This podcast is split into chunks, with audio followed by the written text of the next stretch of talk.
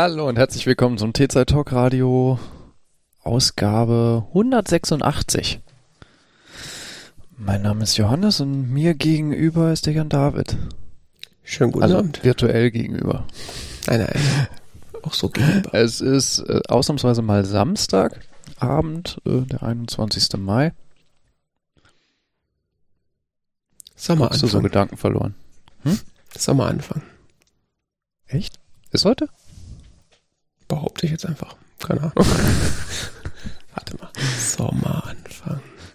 Es ist Sommersonnenwende im Juni. Sommer. 21. Juni. Das ist der Sommeranfang? Ich mich verarschen? Das waren letzte Woche 30 Grad. Das kann 30? Ja, Anfänger. War es noch wärmer bei dir? Ja, natürlich. Ich spreche außerhalb der Wohnung, ne? Also, Ach so, außerhalb der Wohnung. Nee, das weiß ich nicht, ehrlich gesagt. Also hier in der Wohnung sind noch, warte mal, 27 Grad gerade. du verarscht mich. Nein, soll ich dir das zeigen? Das, da steht 21,35. Das ist die Uhrzeit, du Honk hier. Tatsache. Moment, jetzt hole ich mein Thermometer.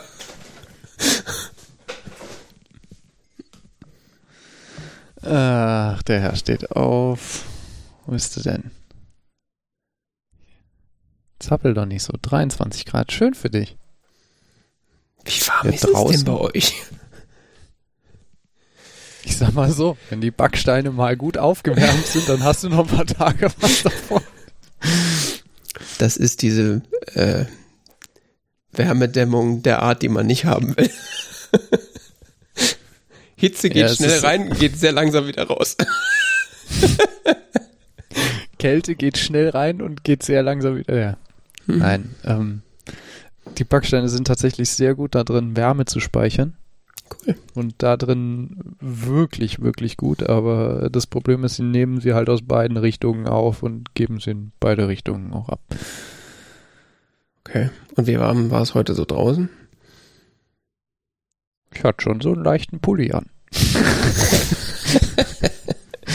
und dann kommst du erstmal nach Hause und wirfst alle Klamotten von dir und äh, ist, ist so, äh, Das heißt, so ein kleines Steinchen, so kleine Steinchen in die Ecke legen, wenn du so einen Aufguss machst.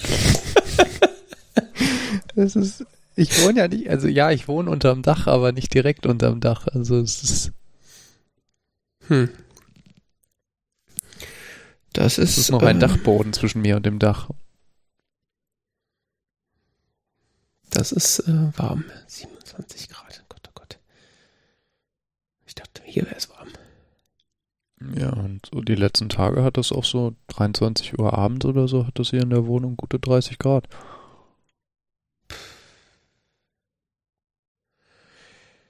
Ja, gut. Äh, Willst du erst über die Hitzewellen reden? ja, das ist, äh, ja, stimmt eigentlich. Passt, das Faszinierende ist, wir haben Mai und schon Hitzewellen. Also das ist schon außergewöhnlich. Hat auch der Herr Schwanke gestern in der ARD gesagt. Hm. Tagesthemen. Ja, Hitzewellen. Äh, musste ich ja letztens an dich denken, tatsächlich. Äh, Habe ich gelesen, ist gerade massive Hitzewelle in Indien und in Pakistan. Mhm. Und da musste ich. Die äh, zweite jetzt schon dieses Jahr. Ja, und, und da musste ich direkt daran denken, was du gesagt hattest, ähm, an diese, diesen einen Roman, über den du gesprochen hattest, äh, in dem in Indien irgendwie, weiß ich nicht, mehrere Millionen Leute sterben, weil weil es so warm ist und, und irgendwie, äh, genau, wegen der Hitzewellen sind irgendwie Millionen Leute gestorben. Da muss ich direkt äh, daran denken. Und äh, ich habe es jetzt leider nicht mehr wiedergefunden. Irgendwo flog die Tage an mir vorbei, dass Leute irgendwie darüber nachdenken, äh, irgendwie die Sonne zu verdunkeln, um die Wärme äh, rauszuhalten. Das war ja auch so ein Ding, was in diesem Roman vorkam, was du erwähnt hattest. Das fand ich irgendwie. Nee, die verdunkeln nicht direkt die Sonne, sie manipulieren die Atmosphäre In dem Buch oder in der Realität? in dem Buch. Okay. Ja, ja. Das, das, was ich da vorbeifliegen habe sehen, war auch sowas irgendwie, man äh, lässt irgendwelchen reflektier, reflektierendes Material irgendwie in die Atmosphäre, dass dann Ich die, weiß es gar die. Sonnenstrahlung ab. Irgendein Gas lassen sie in die Atmosphäre ab und kühlen damit die Welt für ein paar Jahre um ein, zwei Grad. Ja, sowas ähnliches hatte ich äh, die Tage auf Flug an in, auf Mastodon an mir vorbei. Ich glaube, es waren irgendwelche Harvard äh, Menschen, die darüber laut nachgedacht haben. Da dachte ich so, oh Gott, sind jetzt schon an der Stelle in dem Buch. Naja, was die, die Gedanke, der in dem Buch durchgespielt ist, wird, dass das dass das so durch so wenig Aufwand möglich ist, dass es passieren könnte, dass einzelne Länder das einfach machen, Mhm. ohne auf die Weltgemeinschaft Rücksicht zu nehmen, weil sie eventuell so stark unter der Hitze leiden, dass sie keine andere Möglichkeit mehr für ihr Land sehen zu überleben. Ja. Insbesondere Indien könnte das treffen, weil es in Indien, also sagen wir mal so, wir erleben diese Hitzewellen, die momentan wirklich extrem sind in Indien, zum Zeitpunkt, dass sich die Erde so irgendwas zwischen 1,2 und 1,5 Grad erwärmt hat. Mhm. Und momentan steuern wir auf eine Erwärmung von drei Grad zu. Das ist, äh, oder sogar noch mehr. Und das heißt, das, was wir momentan in Indien sehen, wird uns dann als kühl vorkommen. Mhm. Also das ist so die leichte Form von Hitzewelle, die wir momentan in Indien sehen. Und äh, das ist schon eine recht creepy Vorstellung. Allerdings. Vor allen Dingen, dass das halt jetzt schon so nah an, der, nah an dieser,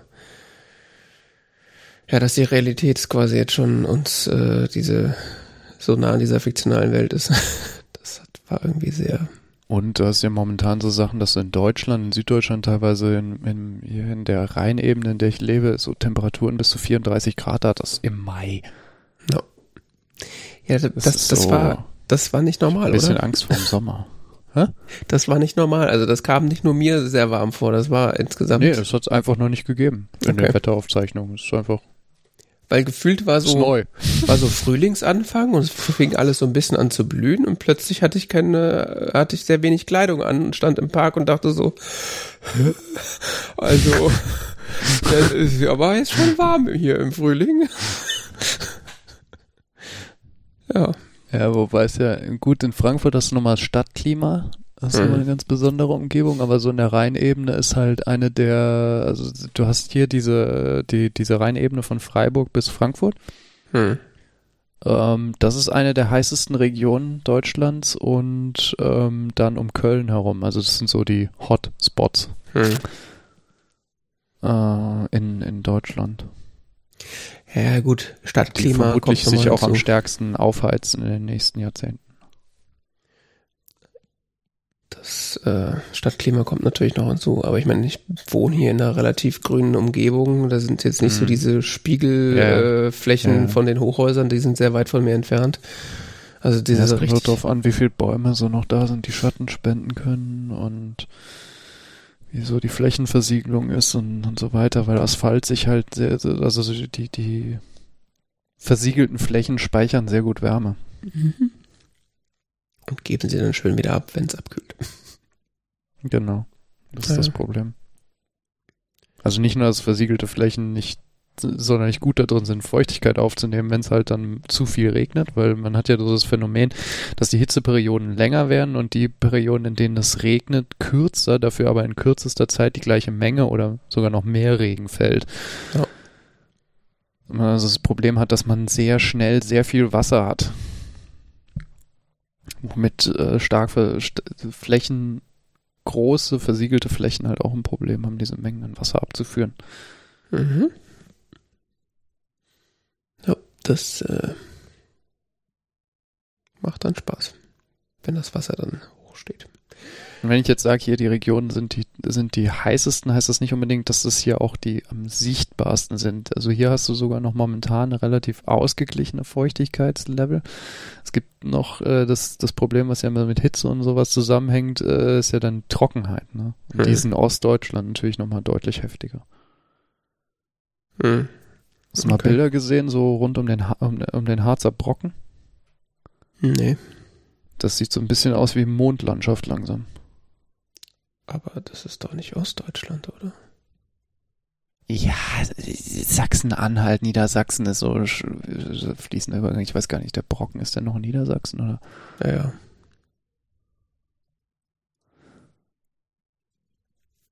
Nee, der ist in Sachsen-Anhalt. Echt? Mhm.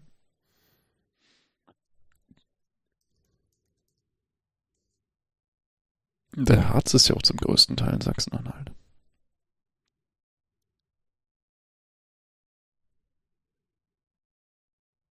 Hm, hm. Tatsache, ja. Aber ganz knapp. Mitteldeutschland sozusagen, ja. Aber wieso? Der Harz ist ja größtenteils in, in, ähm, in Sachsen-Anhalt. Das wusste ich. Hm. Ich sag mal größtenteils. Will jetzt niemanden beleidigen in Niedersachsen. Ähm, sieht gefühlt auf der Karte so aus. Ja, äh, Da gibt's auf jeden Fall üble Bilder von sehr großen Flächen mit vertrockneten Bäumen. Waldsterben verboten, ne?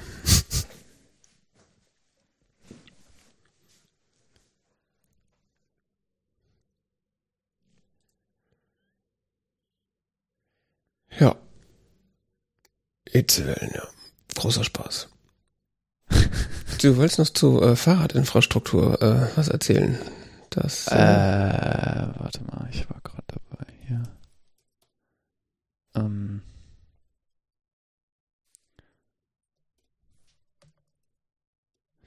Und zwar äh, bezüglich Hitzewellen, ja, im weiteren Kontext Hitzewellen, Klima und sonst was. Ich bin in ich bin in letzter Zeit auf so einen YouTube-Kanal gestoßen und zwar, wie hieß der? Ah, ich bin auf diesem Computer nicht eingeloggt in YouTube. Ähm, ich glaube Not Just Bikes heißt er. okay. Mm, ja, genau. Nur, dass ich den Titel richtig wiedergebe. Weiß ich nicht, wie ich da vor ein paar Wochen drauf gestoßen bin, aber das ist jetzt hat sich langsam zu so einem Spleen von mir entwickelt. Über äh, Fahrradinfrastruktur und äh, Stadtplanung und sowas nachzudenken. Mhm. Ähm, weil, ich, wie gesagt, ich bin auf diesen YouTube-Kanal gestoßen vor ein paar Wochen, Not Just Bikes. Das ist ein Kanadier, der in den Niederlanden lebt. Mhm. Warum lebt dieser Mensch in den Niederlanden? Weil er sagt, er hat sich in der Welt umgeschaut. Er ist sehr viel unterwegs gewesen vor einigen Jahren. Mhm. Ähm, hat an unterschiedlichsten Orten auf diesem Planeten gelebt äh, und hat dann äh, zusammen mit seiner Frau haben sie überlegt, äh, wo sie leben möchten, wo möchten sie ihre Kinder großziehen, wo möchten sie leben und sonst was und haben sich dann äh, die äh, Regionen der Welt herausgesucht, wo sie am besten leben können. Und das, äh, die Wahl fiel auf die Niederlanden. Wegen der Fahrradinfrastruktur? Ja, tatsächlich wegen ähm, der sehr äh, vernünftigen Stadtplanung. Mhm. Und äh, ich glaube, er lebt in Amsterdam. Wenn ich mich jetzt nicht irre. Ähm, und der macht äh, ganz viele Videos darüber gemacht, was in den an niederländischen Städten an der Verkehrsplanung toll ist. Und ganz viele Videos darüber, was an der äh, Stadtplanung in Nordamerika richtig, richtig scheiße ist. Mhm. Und äh, das sind so, ich, ich fand das total faszinierend, weil das so ein bisschen so Extremfälle sind. Also natürlich haben wir in Deutschland keine Stadtplanung, wie sie in den USA aussieht. Äh, mit dieser richtig, richtig heftigen Autofokussierung. Aber viele Gedankenmuster, die er da äh, darstellt und die er herausarbeitet, die, die sich in der amerikanischen Stadtplanung, äh, nordamerikanischen, sowohl in der äh, US-amerikanischen als auch in der kanadischen Stadtplanung widerspiegeln, sehe ich auch hier in meiner Umgebung. Und viele Dinge, die er als positiv in den Niederlanden herausstellt, sehe ich hier nicht. Ja. Und ähm, ich habe mich erstmal durch diesen Kanal da ge ge ge geschaut und kann das sehr empfehlen. Das sind wirklich ganz tolle Videos, äh, wo er viele Dinge da über Stadtplanung erklärt und, und warum bestimmte Formen von Städten lebenswerter an, äh, sind als andere. Äh, man lernt so Konzepte kennen wie Walkability, also Kurzfassung ist quasi, wie gut kannst du dich in deinem Stadtteil bewegen, nur durch zu Fuß? Mhm. Und was hat das quasi mit Lebensqualität zu tun? Welche unterschiedlichen Formen von Stadtgestaltung ergeben sich daraus, wenn es einen Fokus darauf gibt, dass du alles Relevante zu Fuß erreichen kannst oder mhm. so. Ich könnte theoretisch hier zu einem Rewe laufen und zu einem Penny und zu einem Lidl. Die sind bei mir tatsächlich hier in Laufreichweite. Das ist sehr gut. Mhm. Aber ähm, wenn ich dann so Beispiele von ihm sehe in seinem Kanal, wo er so, ja, ich fahre da mit dem Fahrrad hier sonst was und dann ist so ein Fahrradparkplatz direkt vor dem, vor dem Supermarkt da und ich denke so, wenn ich jetzt zum Rewe mit dem Fahrrad fahren will, dann muss ich irgendwie so ein sehr akrobatisches Kunststück hier machen und so und äh, mit der Straßenverkehrsordnung konform komme ich da nicht hin. Okay. Es ist mehr oder minder nicht möglich, äh, konform mit der Straßenverkehrsordnung von meinem Wohnort mitten in einem Wohngebiet in einem direkt an der Seite des Wohngebiets liegenden Rewe dahin zu kommen. Es ist nicht möglich, konform mit der Straßenverkehrsordnung dahin zu kommen, ohne völligen Schwachsinn zu tun. Ich Wenn ich jetzt mit dem Fahrrad fahren würde. Und was unterscheidet das? Zu Fuß?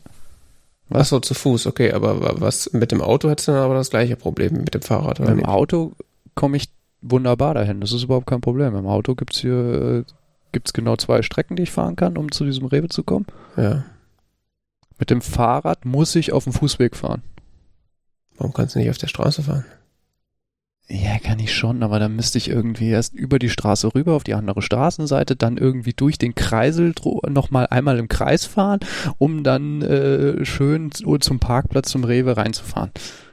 Wie das Auto halt, oder nicht? Ja, statt dass ich einfach äh, nicht die Straße überquere, um nochmal durch den Kreisel zu fahren, sondern einfach an der Seite des Kreises lang fahre. Ach so, ja gäbe da Wege, um einen Fahrradweg hinzulegen zwischen diesem Rewe und den äh, Wohngebieten direkt hinter diesem Rewe liegen, aber es gibt keine Möglichkeit. Es ist einfach nicht vorgesehen. Das Einzige, was es gibt, ist um überhaupt zu Fuß, es gibt die Möglichkeit zu Fuß ähm, über einen angrenzenden Park zu diesem Rewe zu kommen, aber da muss man, äh, gibt es so eine ganz schmale Stelle, die wirklich nur so einen Meter breit ist, wo sich alle dann so durchzwängen. Mhm. Ja. Mit dem Auto ist es sehr bequem, da hinzukommen. Das ist kein Thema. Und äh, solche Dinge beschäftigen mich in den letzten Wochen enorm. Und ich habe noch gefühlte 70 andere YouTube-Kanäle entdeckt, die sich auch mit solchen Fragen beschäftigen. Und irgendwie werde ich gerade hier zum Fahrradenthusiasten und sonst was. Trotz mangelnder Infrastruktur. ja, es ist echt also, was mich daran beschäftigt, ist dann so, wie eigentlich Verkehr viel bunter und vielfältiger aussehen könnte und geplant werden könnte, als er hier tatsächlich in meiner direkten Umgebung wird. Also, ja. es gibt auch äh, dieses Buch, äh, äh, von der Katja Diel, dessen Namen ich gerade vergessen habe. Autokorrektur. Mhm. Das habe ich leider noch nicht gelesen, aber da geht es, soweit ich weiß, auch genau um dieses Thema. Das habe ich noch vor mir, das zu lesen. Mhm. Wie kann man eine Mobilität quasi für alle Menschen in der Gesellschaft äh, sinnvoll gestalten? Weil wir auch mal bedenken sollten, dass nur dass ein nicht unerheblicher Teil dieser Gesellschaft ja keinen Führerschein hat oder kein Auto zur Verfügung hat und äh, wir da wirklich von ähm, etlichen Millionen Menschen im zweistelligen Millionenbereich sprechen. Ja äh, die ja natürlich auch Mobilitätsbedürfnisse haben und so. Und äh, wenn ich mich jetzt, wie gesagt, hier in meiner direkten Umgebung umschaue, dann sehe ich nur eine Verkehrsplanung, die sich krass aufs Auto ausrichtet. Also was ich so überlege, bestimmte Wege, die ich in meinem Alltag abwickle, wenn ich die mit dem Fahrrad abwickeln möchte, ist es teilweise, muss ich völlig absurde und eigenartige Wege fahren. Hm die überhaupt keinen Sinn geben. Du musst dich halt verhalten Und, wie ein Auto, obwohl es gar nicht notwendig wäre. Nee, ich muss, äh, ja, das, das könnte ich, theoretisch wäre die Verkehrsplanung, ich muss mich als Fahrradfahrer wie ein Auto verhalten, auch wenn es keinen Sinn für mich gibt und es mein persönliches Risiko erheblich erhöht oder ich breche die Straßenverkehrsordnung. Was ich hier in meinem Alltag beobachte, ist, äh, man bricht die Straßenverkehrsordnung, weil warum soll ich auf einer vierspurigen Straße als Fahrradfahrer fahren?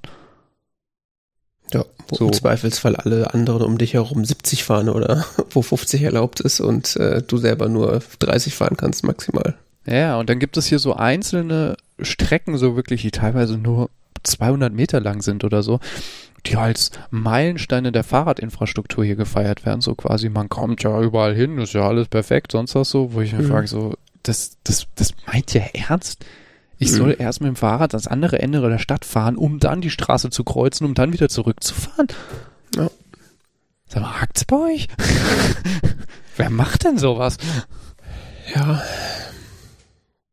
Ja, das ist irgendwie, das ist mir so die letzten Jahre auch erst klar geworden, wie, wie krass Sachen für, für eigentlich nur aus der Autofahrersicht designt sind. Also, das Konzept von, da geht man zu Fuß hin oder da geht man mit, fährt man mit dem Fahrrad hin, das ist meistens gar nicht vorgesehen. Also selbst, also es gibt ja irgendwie auch, weiß ich nicht, ich kann jetzt, kann jetzt kein konkretes Beispiel geben, aber ich habe das Gefühl, es gibt auch so äh, manche, manche Zugänge zu, äh, zu äh, Läden oder bestimmten Bereichen sind auch so designt, dass man da gar nicht zu Fuß hin könnte, wenn man wollte. Also oder das ist halt, man muss dann irgendwie Straßen irgendwie an Straßen entlang laufen, wo man denkt, so, okay, das ist auch alles nicht so sinnvoll. Ja, da gibt es auch einige Videos zu in den USA, wo du ja noch viel krassere Straßen hast, aber das habe ich hier teilweise auch. Weißt, es gibt zum Beispiel, es gibt keinen vernünftigen Weg, um mit dem Fahrrad hier zu diesem Edeka zu kommen. Ja.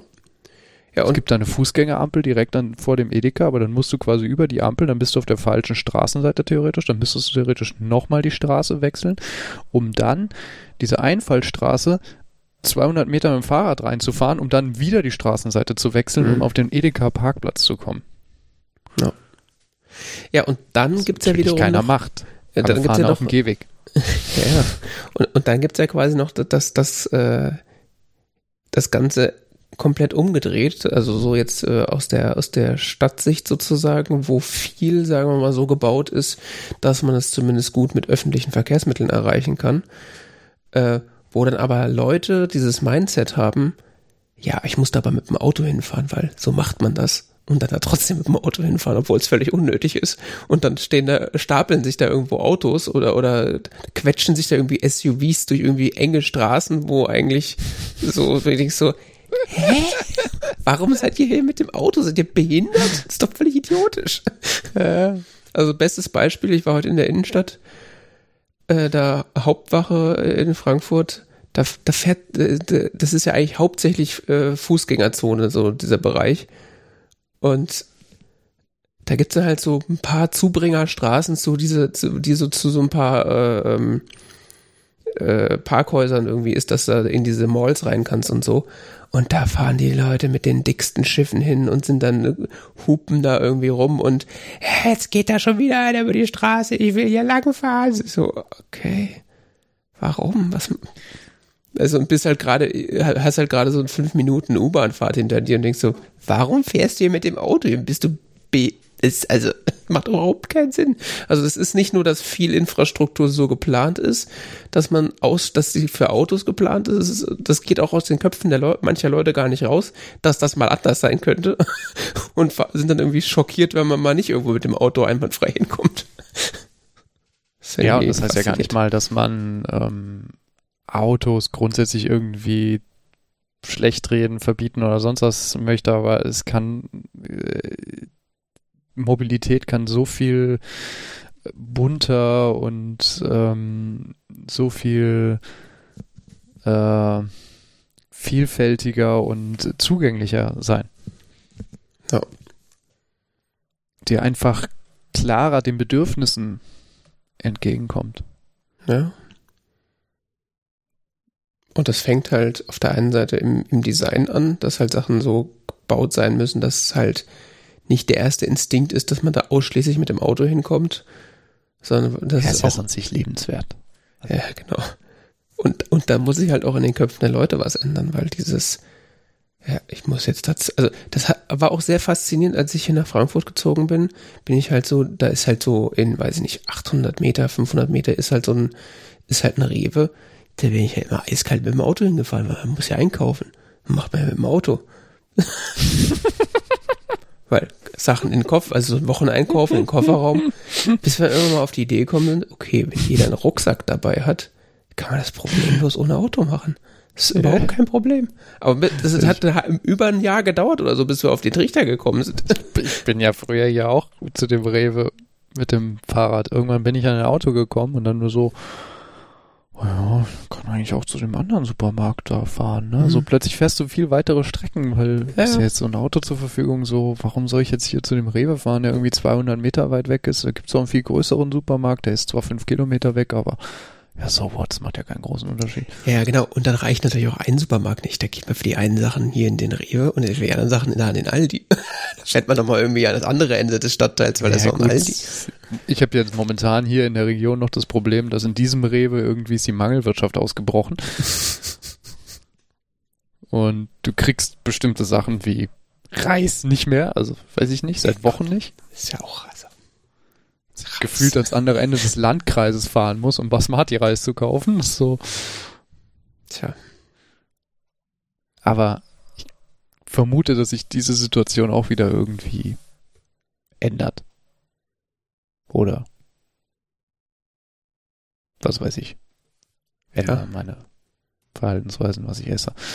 Ähm, ja, diese ubiquitäre Lebensart, so, okay, ja, fahre ich halt dahin und dann dahin. Ach, und ich könnte auch noch XY brauchen. Da gibt's doch noch hier so ein Lädchen. Da fahren wir auch noch mal vorbei. Anstatt einfach in einen Laden zu gehen, den Scheiß zu kaufen, den man braucht, um wieder nach Hause zu gehen, dann dauert Einkauf noch nicht vier Stunden, sondern man hat dann einfach noch eine halbe Stunde alles, was man braucht. Und man hat nicht irgendwie acht Kilometer Sprit verfahren für, für zwei Tüten Einkauf, Einkäufe.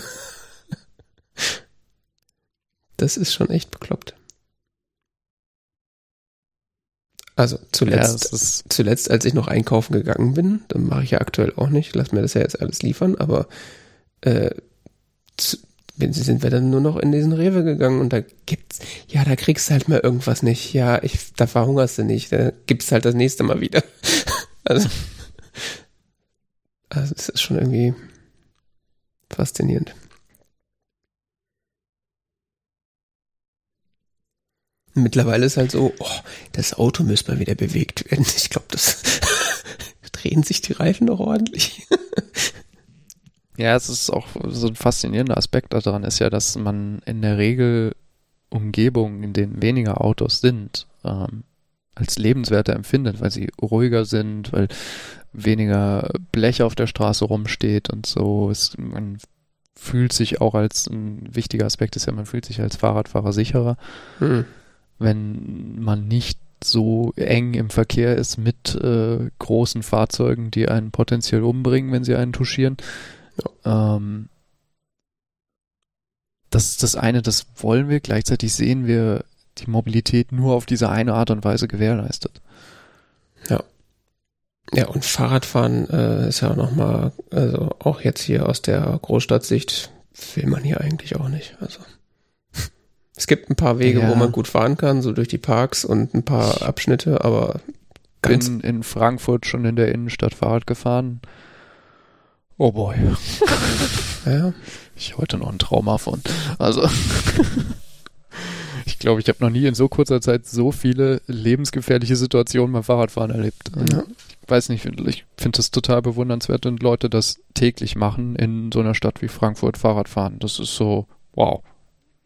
Ja, kommt immer darauf an, wo du lang musst. Da gibt's auch, gibt's auch Ausnahmen und da gibt's ja, auch Sachen, wo das okay ist, aber äh, es so ist in der nicht, Innenstadt, wenn du dich da nicht ja, so gut auskennst, ja, ne? also, und plötzlich landest du auf so einer sechsspurigen Straße und ich muss jetzt da links rüber. Ach du ah, Scheiße. Ah, du warst nicht auf einer Autobahn, so, oder?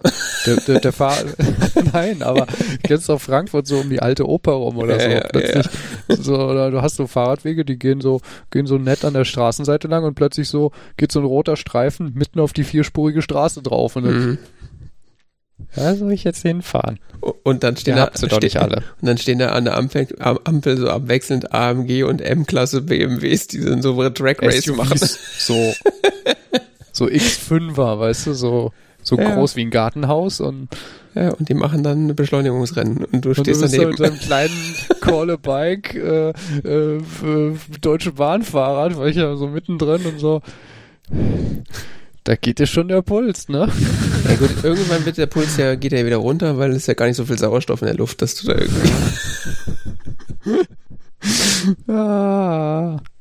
Ja, klar, so da, wo Fußgängerzone oder sowas ähnliches ist in Frankfurt, da ist es äh, total easy, im Fahrrad lang zu fahren. Und es gibt auch Straßen, in denen es gibt es tatsächlich baulich getrennte Fahrradwege, auf denen man vernünftig fahren kann. Natürlich gibt es das, aber es gibt auch äh, viele Beispiele von Straßen, die wirklich gefährlich sind, wo es keine vernünftige Fahrradinfrastruktur gibt.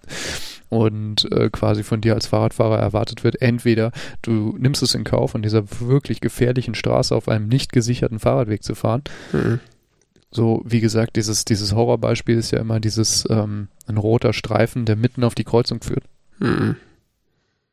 Das ist ja momentan irgendwie so das Nonplusultra der Fahrradwegeplanung, so, da wird der Fahrradfahrer ja gesehen, ist ja mittendrin. Oder Was schon nicht. faszinierend ist, ne, ich meine, es gibt tausend Beispiele von irgendwelchen LKWs, die Leute da nicht gesehen haben, wenn sie abgebogen sind, weil toter Winkel und so, ne? Die, die, die, die, das siehst du aus dem LKW nicht so unbedingt. Erst toter Winkel, dann toter Fahrradfahrer. Und äh, das andere ist, man, wie, wie man sich da so fühlt als Fahrradfahrer, ne? Also Ja. da fährst du ja nicht lang, da sagst du ja auch nicht deinem, deinem Kind, was jetzt äh, selbstständig Fahrrad fährt, so viel Glück auf deinem Schulweg. Nee, die Kinder werden ja von Mutti im SUV vor die Schule gekarrt und die reißen dann die Tür auf auf dem Fahrradweg. Ja, das Faszinierende ist, in, in, in, in Niederlanden ist es ja so, dass, äh, wie war das, 90 oder über 90 Prozent der Kinder absolvieren ihren Fahrradweg mit dem Fahr äh, ihren, ihren Schulweg mit dem Fahrrad. Hm. Selbstständig. So, wenn die Infrastruktur da ist, warum nicht? Das ist in Deutschland, diese Prozentsätze sind in Deutschland undenkbar in Städten. Ja. Und das ist eben, gilt in den Niederlanden auch für Städte. Ja, da gibt's auf jeden Fall noch äh, genug Wandel, der sich vollziehen kann, sagen wir es mal so. Ja, äh, ich finde es aber faszinierend, weil sich ja auch durch ähm, solche Phänomene wie Pedelecs oder, oder äh, irgendwie auch S-Pedelecs, aber vor allen Dingen Pedelecs, ähm, da ja äh, schon eine Veränderung ergibt, dass es für Leute auch realistischer wird, äh, auch mit dem Fahrrad zu pendeln, wenn sie nicht so topfit sind. Ja, ich habe da auch schon drüber nachgedacht, so dem Fahrrad, also irgendwo hinzufahren, aber da ich mir so, pff, ich steig lieber in die Straßenbahn. Ja, ich habe mich in den letzten zwei Wochen auch viel mit so Pedelecs und was das eigentlich so, wie die so funktionieren, was da so die Technik ist und so beschäftigt. Mal Mhm. Spannendes Thema. Ja, Aber das führt jetzt zu weit. solange ich nicht regelmäßig irgendwie in ein Büro muss, werde ich mir jetzt kein Fahrrad Du kannst anschaffen. ja mit der U-Bahn fahren. Du, äh, Straßenbahn. Straßenbahn, die fährt doch von Tür zu Tür, die Straßenbahn bei dir. Also das ist ja, Ja. jetzt, das- bequemer wird's ja nicht. Ja, es geht ja darum, auch was für sich zu tun. da wäre Fahrradfahren ja besser, aber das will man nicht, weil ich weiß ja, ich kenne ja den Weg von der das nächste Jahr Straßenbahn. noch erleben. Das ist nicht so geil.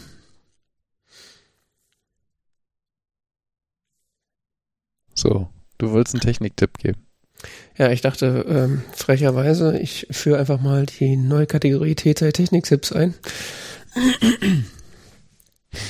ähm, ja, ich habe irgendwie äh, mich letztens mal wieder mit Browsern beschäftigt, so im Allgemeinen. Äh, ich nutze ja auf meinen Privatgeräten hauptsächlich Safari äh, und habe dann als Zweitbrowser oder als Nebenbrowser oder was auch immer, äh, habe ich dann noch so einen Firefox meistens, weil den Chrome äh, vertraue ich nicht so Google-mäßig und der Chromium ist mir irgendwie ein bisschen zu nackt und die ganzen anderen Chromium-Derivate sind mindestens genauso komisch wie Googles Variante, also auch Brave und so, wie sie alle heißen. Die sehen zwar irgendwie interessant aus und sagen irgendwas hier Privacy ganz toll und gleichzeitig schreiben sie irgendwie so, ja, aber wir leiten irgendwie der Werbung, Teile der Werbung zeigen wir dir trotzdem an, weil da hat jemand für bezahlt oder sowas. und irgendwas hier und mit Kryptowährung kannst du das irgendwas machen und äh, was? Lass mich in Ruhe. ähm, genau, das heißt, ich war ja immer so, äh, so Safari und Firefox unterwegs und Firefox ist ja ganz, also von, von Firefox Performance bin ich tatsächlich in letzter Zeit relativ begeistert. Also der ist irgendwie, ich hatte den irgendwie schlecht in Erinnerung. Also der ist irgendwie, die letzten Jahre hat er tatsächlich so performancemäßig äh, noch mal ein bisschen aufgeholt. Vor allen Dingen, was so große Webanwendungen und so angeht. Da äh, kackt bei mir der Chrome in letzter Zeit sehr schnell ab oder macht irgendwie, wird langsam, während der Firefox das eigentlich ganz gut wegsteckt. Und äh, aber der Firefox ist mir auch irgendwie zu, ja, ich weiß nicht, da kriegt man dann hier, melde dich bei Pocket an und hier, äh, wenn du noch eine Niere hast, kannst du die hier verkaufen und da hier ein Pop-up, da ein Pop-up. Es fühlt sich mir an wie so ein Bazar, das Ding. Äh, und auch so, ja, da ist der Standard-Suchmaschine ist, ist Google, weil Google da Geld bezahlt und so weiter und so fort.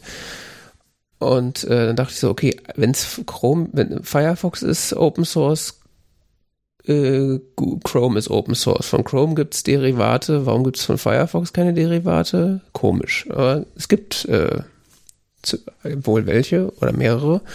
Und äh, ich wollte halt was, was so ein bisschen ja, mehr so noch auf Security und Privacy geht und auch mich nicht nervt mit irgendwas, hier melde ich bei Bookmark Service XY an, der gerade diese Woche unser Sponsor ist, äh, sondern ich wollte das alles so ein bisschen weniger aufdringlich und da bin ich dann über Umwege bei LibreWolf gelandet, der ein äh, Fork von Firefox ist, der, äh, ja, wie sie selber behaupten, Primary Goals, Privacy, Security und User Freedom.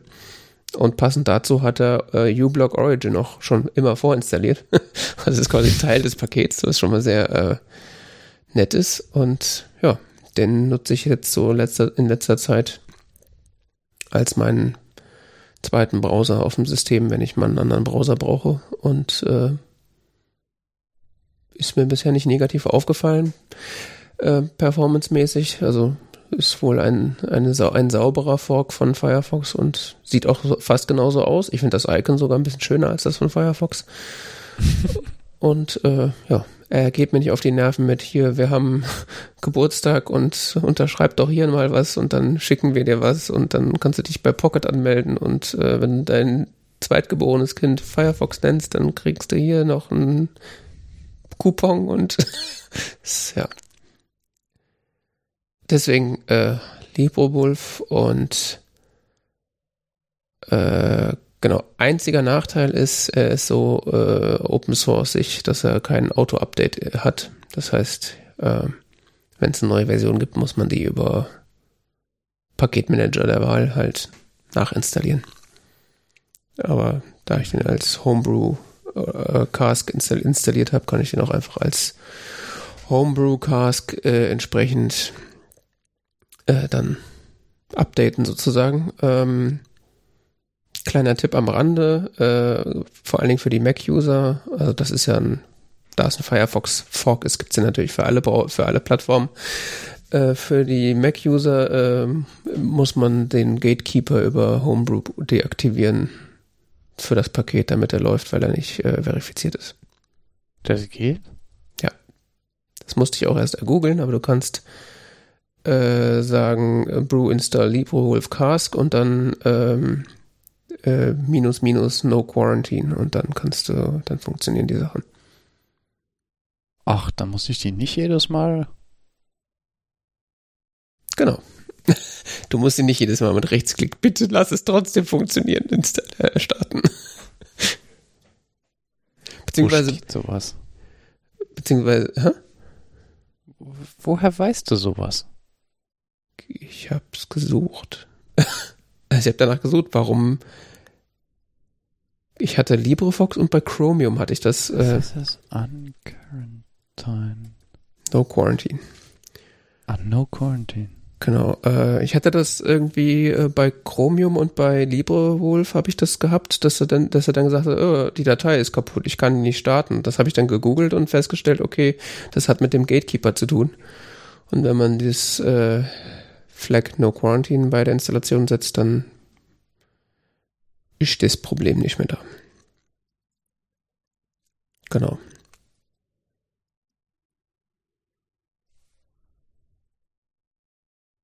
Du hast da noch irgendwas dazu geschrieben. Ich bin immer nicht sicher, was. Oh. Entschuldige, ich bin gerade total fasziniert, dass es diese No Quarantine Option in Homebrew gibt. Ja, da schreibe ich das doch gleich nochmal als zweiten T-Zeit Technik-Tipp rein. No, achso, du schreibst schon. Das, äh, äh, also ich habe angoogelt Chromium installiert. Das ist so ein komplett nacktes äh, Chromium. Äh, noch nackter als Chromium welch? selber, oder was? Ja. Ja, weil Chromium hat ja immer noch Syncode von Google drin. Okay, ja, okay. An Und wenn du so wirklich alles weg haben willst, was überhaupt irgendwie so mit Google noch äh, kommuniziert oder zu tun hat, dann gibt's ein Ah, warte mal, ich muss mal kurz gucken, wie dieses Chromium genau heißt. Ähm, dieser Chromium-Bild, den gibt's aber Yellowstone Chromium benutze ich momentan. Mhm. Ja, an Google Chromium. Ähm, können wir auch mal da reinhängen.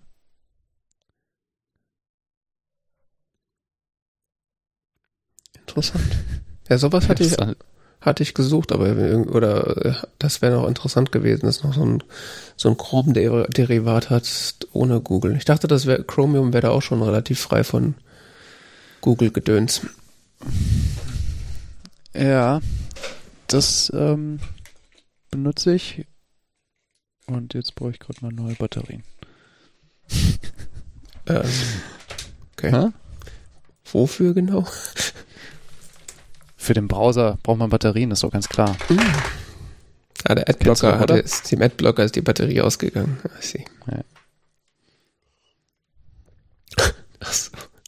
Trackpad ähm, mit Batterien. Hm? Trackpad mit Batterien, das ist ja so 2010. Hallo, bist du hier? Das hat keine Batterie, das funktioniert einfach so aus Luft oder was? Oder? Richtig. ah ja, okay. Das ist Orgon-Energie, die nimmt er aus der Luft auf und dann. Nein, da ist ein Lightning-Stecker dran. Steckst du rein, dann ist das Ding aufgeladen, fertig. Ja, da wollte ich hinaus, das hat ja auch eine Batterie, ne?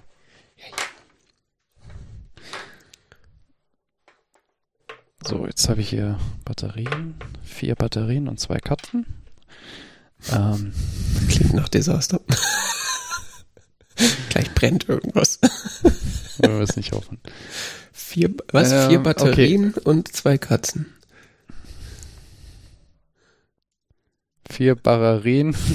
Ja, du trinkst da Tee ohne Schuss, ne? Also du, ist doch abends. An Google Chromium benutze ich auf der einen Seite. Das ist schon äh, ziemlich schräges Ding und da hatte ich die ganze Zeit immer dieses, immer wenn ein Update installiert hat über Homebrew, dieses äh, Phänomen äh, so, äh, ich kann das nicht starten. Mhm. Ja. Und dann musste ich immer da die Binary raussuchen und Rechtsklick machen und starten und, und das ist nervt. Und äh, wo wir gerade bei alternativen Browsern sind, warum nutzt du nochmal keinen Safari? Ich nutze doch Safari. Also, Aber wofür so brauchst du denn den? Ja, manchmal geht was in Safari nicht, oder? Also Safari macht auch in letzter Zeit mal wieder komische Sachen, dass irgendwie so Seiten so nicht laden, wahrscheinlich weil irgendeiner meiner 15 Content-Blocker-Plugins da irgendwie dazwischen grätschen. Ja, Und das ist normal, da musst du einfach nur äh, neu laden, gedrückt halten und dann klicken mit Adblocker laden. Ich dachte ohne. Das zeigt er bei mir wirklich dann an. Dann musst du nochmal es gedrückt halten und dann ohne Inhaltsblocker äh, laden drücken. Ja, ja. Oder waren es dreimal? Ich weiß es nicht mehr. ja, genau. Und dann nutze ich meistens Chrome. äh, Firefox. Das ist ein toller Bug, der nervt mich auch überhaupt nicht. Äh, den Browser, den ich momentan noch ausprobiere, ist Orion. Okay. Privat oder arbeitsmäßig? Äh, privat. Das ist ein WebKit-basierter Browser von der Firma Kagi. WebKit-basiert, okay. Ja. Jetzt wird's interessant. Ähm, ist in einer Ja. Closed Beta. Orion.de, falsche Adresse. Nee. Das ist schwierig zu googeln. ähm, das ist ein WebKit-basierter Browser für momentan, ich glaube, macOS und iOS, ja, Mhm. in einer geschlossenen Beta. Das heißt, man kann sich für die Beta anmelden und kriegt dann irgendwann äh, so einen Link zugeschickt, wenn man dann äh, in die Beta aufgenommen wurde. Bei mir Okay. hat das ein paar Wochen gedauert. Ich habe mich da irgendwann mal angemeldet, nachdem im iPhone-Blog, glaube ich, drüber gesprochen wurde oder in irgendeinem anderen Blog. Okay. Äh, und die haben mir dann irgendwann eine Mail geschickt. Das ist ein ganz lustiger Browser, den ich manchmal momentan so ausprobiere. Webkit, wie gesagt, WebKit-basiert und äh, macht so ein paar Sachen ein bisschen anders als Safari, wie zum Beispiel, dass er Extensions von Chrome und Firefox installieren kann. Interesting. Das funktioniert aber noch nicht so richtig, meiner Erfahrung nach. Ja, hat Apple nicht auch für Safari so ein Extension Framework jetzt irgendwie bereitgestellt, dass sie irgendwie theoretisch, dass, dass die Chrome und, und, und Firefox Extensions da zumindest für portiert werden können? Ja, portiert werden können, ja. Und das macht halt Sie keiner. können leichter portiert werden. Genau. Das, Das ist aber ganz cool, weil ich jetzt einen, quasi einen, einen eigenen WebKit-basierten Browser habe und kann für die Arbeit Safari benutzen. Und wenn ich mal irgendwas privat zwischendurch machen will, habe ich einen eigenen WebKit-basierten Browser und habe nicht das so gemischt irgendwie. Das ist Mhm. ganz nett irgendwie, dafür benutze ich den manchmal. Okay. Ja, das klingt, also allein schon wegen der, äh, also wenn der so äh, performancemäßig ist wie, wie Safari, Ja, der ist richtig schnell. Äh, allein schon wegen der, wegen der WebKit, äh, weg- wegen der ähm, Extension-Funktionalität wäre es natürlich interessant, weil äh, so leid es mir tut für sämtliche Content-Blocker-Apps und so, aber über uBlock Origin geht leider nichts drüber. Ja, der funktioniert. Die, die Extension funktioniert ähm, in Orion. Ja. Aber kannst du jetzt noch nicht sicher sagen, dass jegliche Extension funktioniert. Sie arbeiten da dran, ähm, das Stück für Stück äh, kompatibel zu machen, aber sie gehen halt so, sind ein kleines Team, sie gehen Stück für Stück vor. Das klingt sehr interessant. Das Und- sind die Leute, wie gesagt, von Kagi, die dahinter stehen. Das ist auch irgendwie so eine ziemlich schräge Aktion. Die entwickeln nämlich momentan eine Suchmaschine für zum Bezahlen. Okay. Bestimmt Also Erfolg. eine Suchmaschine, die dich nicht trackt, die, äh, die quasi das Suchen als Produkt anbietet. Okay. Ist ja interessant. Ja, da schließt sich der Kreis wieder. Äh, apropos Suchmaschinen und Browser. Und Äh, du kannst in Orion alles Mögliche momentan als äh, Suchmaschine, als äh, Suchmaschine äh, auswählen. hm. Nicht, dass du jetzt denkst, äh, Nee, nee, aber wegen Suchmaschine und Browser, das ist auch vor ein paar Wochen an mir vorbeigeflogen. Ähm, wenn ich es richtig verstehe, arbeiten die Menschen von DuckDuckGo ja auch gerade an einem Browser, äh, der auch WebKit-basiert sein soll. ah ja. Mhm. Aber das habe ich bisher nur eine Ankündigung von gelesen und äh, dachte dann, ja, okay, wo kann ich die Beta runterladen? Aber so weit waren sie noch nicht mal. Also es gab quasi eine Ankündigung, dass es quasi einen DuckDuckGo-Browser geben soll auf Basis von WebKit. Ja. DuckDuckGo hat einen Browser präsentiert, steht ja. Genau, aber als ich da geguckt habe, konnte man, ich glaube, oder konnte man sich für eine Beta irgendwo anmelden, irgendwie sowas, aber ist jetzt nicht, ist auch weit entfernt, dass man da irgendwas benutzen kann, nehme ich an. Das ist ja interessant. Mhm.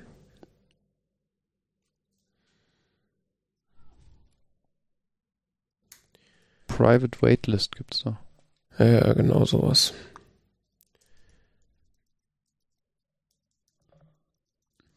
Ja, das war ja jetzt sehr erträglich. Hätte ich jetzt nicht gedacht, dass da so viel äh, bei rumkommt bei der kleinen äh, Technikecke jetzt. Ja, es bewegt sich was im Browserland, also zumindest für macOS momentan und ähm, ja gut, alle anderen Plattformen sind ja eh tot. Auf was gibt's da auf Windows für irgendwie, da kannst du dann Chrome von Google haben, Chrome, Chrome von Microsoft Chrome oder Chrome. ja. Mit Google Telemetrie oder mit, mit Microsoft Telemetrie, du darfst es ja aussuchen. Ja, vor allen Dingen bei Chrome, also ich weiß ja nicht, wie es auf Windows ist, aber bis du mal dieses Auto-Update da rausgekriegt hast, wieder aus deinem Betriebssystem? Ja, ja gut. Das ist ja, deswegen installieren ja Windows-User alle paar Jahre ihren Rechner neu. Das, das ist zum Deinstallieren nicht vorgesehen auf macOS. Also, nee, nee. Nee, deswegen habe ich auch schon seit jetzt mehreren Jahren keinen Chrome mehr auf irgendeinem Rechner drauf, weil äh, ich, ich weiß jetzt nicht, wie es jetzt wirklich tagesaktuell ist, aber ich weiß, vor, vor ein, zwei Jahren war es noch so mit Chrome, der hat sich richtig reingekramt. Das mhm. Ja, und ich, irgendwie, also es gab so Anleitungen kurioser Art im Internet, wo so, ja, lösch die Datei und lösch die Datei und die Datei und so. Wo hat er denn noch alles Dateien abgelegt? So, mm, naja, das war ja so System, Library, so, oh, ja. Mhm. Ja, da gab es ja so einen mehr oder weniger großen Eklat, dass irgendwie der Auto-Updater auch irgendwie das System langsamer macht und so Scherze. Ja, stimmt, da war mal was, ne? Mhm. Das war dann auch final dann der Moment, wo ich dachte, okay, ich schmeiß mal Chrome so weit raus, wie es nur geht und hab's dann auch nie wieder installiert. Genauso creepy wie dieser Microsoft äh, Office Updater, der auch irgendwie so im Hintergrund läuft. Ja, ja. Und immer wenn man dann mal ein Dokument aufmacht, sagt dann, äh, sagt dann, äh, sagt dann macOS, oh, die App ist äh, hier ganz neu. Ich, ich validiere die erstmal so. Aha, ist ja interessant. Hat, hat die Sau das wieder geupdatet, ohne mich zu fragen.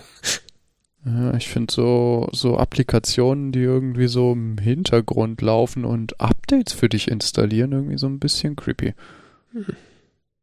Ja, kommt immer darauf an, was es für Software ist und wer die updatet, aber wenn die Firmen Microsoft und Google heißen, ist es meistens so. Hm, weiß ich nicht, ob ich das will. Ja, zumal ja auch der Google-Updater da nicht wenig Telemetriedaten hingeschickt hat, soweit ich mich erinnere, aber mag sich auch geändert haben. Ich jetzt nichts Falsches behaupten. Ja. Ja, und also ich, vielleicht liegt es auch daran, äh, also auf meinem Arbeitsrechner zum Beispiel habe ich zwar Chrome drauf und den benutze ich auch manchmal zum Testen, aber der ist einfach, gerade wenn du mal so eine Webanwendung hast, die ein bisschen mehr Leistung braucht, ist der bei mir so schnarch langsam. Also das, diesen, den Vorteil, den immer alle sagen, dass der, dass der Chrome so performant ist, den sehe ich halt, halt überhaupt nicht bei, bei, bei mir. Ich meine, der Rechner ist auch nicht super schnell. Das kommt dann noch hinzu. Also wenn du nicht unendliche Ressourcen zur Verfügung hast, ist Chrome eine ziemlich langsame Batterie, so was so JavaScript-Performance äh, angeht, habe ich das Gefühl. Und da ist der, ist der Firefox deutlich äh, zum einen RAM-sparsamer und auch irgendwie schneller. Ich weiß nicht warum. Und Safari ist immer so tagesabhängig. Mal schneller als alles andere, mal denkst du so, okay, jetzt ist er kaputt. das ist irgendwie auch ganz komisch. Also tatsächlich auf der Arbeit nutze ich ausschließlich, also ist Firefox tatsächlich mein Standardbrowser gerade, weil er so funktioniert einfach. Ja, es ist schon echt Safari macht Spektrum, Google Spektrum. Ja. Das ist irgendwie komisch. Ich habe noch nicht getraut, auf der Arbeit auf LibreFox umzusteigen, weil weil wer weiß, ob dann äh, Sachen noch ja, gehen oder nicht. Firefox ist auch auf der Arbeit so mein Arbeitstier. Das ich weiß nicht, wie andere da mit Chrome klarkommen. Das ist mir so ein bisschen ein Rätsel, aber Firefox, das ist gets the job done. Ja, es ist wieder zu alter, alter Glorie zurückgekehrt sozusagen. So, als er frisch war, war er ganz toll, klein und schnell. Und dann ist er irgendwie über die Jahre so richtig äh, fett geworden und behäbig und äh, jeder hatte 17 Plugins da drin, da war ich nur noch unbenutzbar. Und jetzt ist er tatsächlich wieder so, gehört er wieder zu den, zu den Guten, habe ich, also auch performancemäßig, interessanterweise. Ja. So viel dazu, ne? Und äh, du hast alle Star Trek-Serien geguckt die letzte Woche, oder? Naja, nicht ganz. Also ich habe, ähm, wie heißt das? No Quarantine, ne? Ja. Das probieren wir jetzt mal aus. äh, Star Trek, ja, ich habe äh, die, die ersten Folgen von Star Trek Strange New Worlds gesehen. Das sagt mir ja gar nichts. Was ist das denn? Ja, das wäre auch erstmal völlig an mir vorbeigegangen, wenn ich nicht irgendwie so, so, so irgendwas mit Star Trek irgendwo gesehen hat. So sagst du so, das sieht irgendwie anders aus als die anderen Star Trek Serien. Strange New World. Oh. Ähm, das ist eine, Ah, das ist die Pike-Serie. genau. Das ist eine Star Trek Serie, die quasi in der, wie soll man sagen, in der Zeitlinie angesiedelt ist vor dem Discovery. ich weiß nicht genau, wo Discovery angesiedelt ist. Ich fand Discovery doof, aber ähm, das ist angesiedelt vor der klassischen Serie, vor der Kirk und Spock Ja. McCoy Serie. Ja. Und zwar mit äh, dem Captain Pike. Es ist wieder eine Serie, die einfach so aufgebaut ist, episodisch. Ähm, die Enterprise fliegt durchs Weltall, sie erleben Abenteuer, der Kapitän ist ein geiler Hecht, äh, es wird viel getrunken und äh, sie, Okay. sie versuchen irgendwie anscheinend anzuschließen an so Muster eben in den äh, in der 60er Jahre Serie, was ich damals sehr lustig fand. Aber es 60 ist gleichzeitig auch eine 2022 Serie, also es ist deutlich moderner und äh, sehr cool gemacht, fand ich. Und was in den ist 60ern irgendwie- als progressiv geil sozusagen. Ja, es, ich, ich fand schon sehr lustig, dass, dass der, es gibt so eine Szene, ähm, wo der Kapitän quasi dann so in seine Kajüte geht und äh, da erstmal so, ja, erstmal ein Drink, ne? das, das ist jetzt aber schon so ein bisschen Anspielung an Kirk und so, ne? Ähm, war auch nur einmal, aber es war so prägnant in dieser Szene, dass du so dachtest, so, das, das ist jetzt gerade hier so eine Referenz. Mhm. Äh, ja, der Kapitän der USS Enterprise ist in dem Fall Christopher Pike, Mhm. der äh, zu Beginn weiß, dass er nur noch zehn Jahre anscheinend zu leben hat oder zumindest das in Zukunft sehen konnte in irgendeinem Kontext, den ich jetzt noch nicht gereilt habe. Ich glaube, das ist tatsächlich in äh, bei Discovery, dass das erklärt wird, aber das weiß ich nicht so genau. Weil, wie gesagt, Discovery habe ich nicht gesehen, beziehungsweise nicht weiter gesehen, außer die ersten paar Folgen. Okay. Das hat mir nämlich irgendwie überhaupt nicht zugesagt und ich verstehe bis heute überhaupt nicht so richtig, wieso. Ich bin immer so, ja, das muss ich mal weiter gucken und so, äh. Hm. Irgendwie hat mich Discovery nie so gereizt. Ich mochte andere Star Trek-Serien sehr, sehr gerne. Ich habe äh, Next Generation verehrt. Ähm, ich mag andere Star Trek. Ich gucke auch immer wieder Folgen von Deep Space Nine und grab mich da so langsam durch. Mhm. Aber Discovery, also konnte ich nichts mit anfangen. Es war so, äh. Also ich Star Trek. Äh? ich fand's Hast du es gesehen? Ich hab's gesehen bis auf die aktuelle Staffel. Da bin ich dann jetzt ausgestiegen. Also bis dahin fand ich es eigentlich streckenweise ganz nett. Es war dann irgendwann, es nimmt halt paar, es nimmt ein paar sehr schräge Wendungen tatsächlich. Äh, wo man so denkt, so, okay, da hättet ihr jetzt eigentlich die Serie beenden können, aber nein, ihr habt jetzt einen, habt jetzt Dinge getan und jetzt kann man irgendes, jetzt kann, könnt ihr quasi eine neue Story mit der gleichen Crew weitererzählen, aber das ist irgendwie, nee. Ja, ich weiß nicht, ich fand die Charaktere irgendwie so platt und irgendwie so komisch. Hm. Nee, die Also meines Erachtens ja. lebt Star Trek davon, dass es, dass es komplexe Charaktere hat, die komplex miteinander interagieren und äh, auf schwierige Situationen treffen und quasi dann in diesem Zusammenspiel der, der, der Charaktere die Situationen lösen. Hm. Und bei Discovery habe ich das irgendwie nicht so mitbekommen. Ja, mein, ich bin da nicht so äh, drin in dem Star Trek Kanon, aber ich fand Discovery tatsächlich größtenteils ziemlich unterhaltsam, aber die letzte Staffel habe ich angefangen und das war so, ja komm, das ist doch vorbei. ich habe dann nicht mehr weitergeguckt, aber mhm. also insgesamt fand ich das schon, waren ein paar interessante Ansätze dabei und hat unterhalten, aber wie gesagt, ich habe so Sachen wie Next Generation und so habe ich alles nicht geguckt. Ich habe ein bisschen Kirk geguckt und ich glaube eine oder anderthalb Staffeln. Mhm. Und der Rest ist alles so. Ja, es sind ja nur zwei. Ja, aber die zweite ist lang. ja, okay, stimmt. Äh, ja, Picard habe ich gesehen. Ich gucke gerade die zweite Staffel noch, also nicht spoilern. Okay, ich habe sonst nichts gesehen. Ich habe Picard auch nicht gesehen.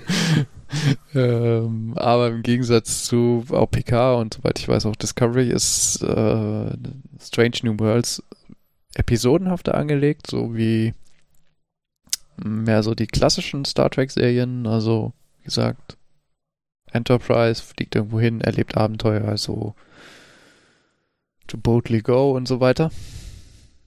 Hm. Und äh, Uhura ist da. Ah ja. Als junge Frau. Also noch jünger als in, äh, in Star Trek. Mhm. Als Kadett Uhura.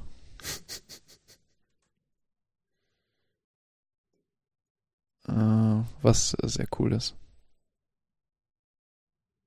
Spielt eine recht zentrale Rolle. Und mit Ethan Peck einen ziemlich coolen Spock, fand ich. Ja, das ist ja, wenn ich das richtig gesehen habe von den, von den Bildern, äh, das ist ja der Spock aus Discovery.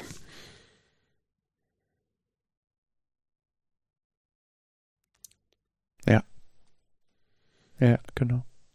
Also wenn man es äh, genau nimmt, ist ja, ist ja quasi Strange New Worlds dann eine Spin-off-Serie zu Discovery, weil er ja Figuren aus Discovery quasi ihre eigene Geschichte bekommen. Ja, sie verweben das miteinander. Ja. Ich befürchte, ich muss Discovery doch noch reinziehen. Tja. Ach, was weiß ich. Wird schon nicht so schlimm sein. Ähm, momentan Strange New Worlds, die ersten zwei Folgen habe ich auf jeden Fall sehr gefeiert. Mhm. Die dritte habe ich noch nicht gesehen.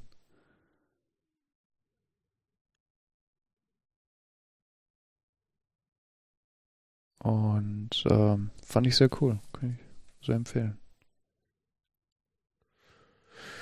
Okay, das hatte ich auf jeden Fall. Also ich hatte das irgendwie gehört, dass irgendwie da, ich glaube, äh, Paramount Plus läuft das ja, glaube ich, oder was, äh, dass sie da eine neue Star Trek-Serie planen und dann, aber weil es eben Paramount Plus ist und nicht irgendwie Netflix oder so, ist es dann irgendwie komplett an mir vorbeigegangen, dass das jetzt läuft. Ja. kommt wohl später in diesem Jahr auf Sky. Hm wenn ich es richtig verstanden habe. Ähm, ja, ich musste ja vor allen Dingen muss ja irgendwie überbrücken, dass die Orville verschoben wurde, ne? Ja. Das müsste ich auch mal weiter gucken. wenn man da bei, bei The Orville, wenn man da irgendwann mal drüber hinwegkommt, dass das gar nicht so lustig ist, wie irgendwie das so aus, so werbetechnisch dargestellt wird, dann ist es tatsächlich ganz nette Science Fiction.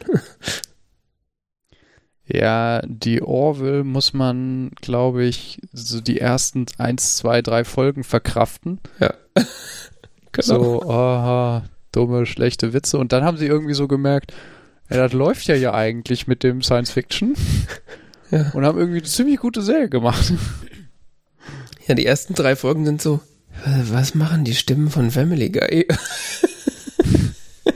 ja, und so ein bisschen irgendwie ja, auf amerikanisch würde man sagen Dick-Jokes und äh, hm.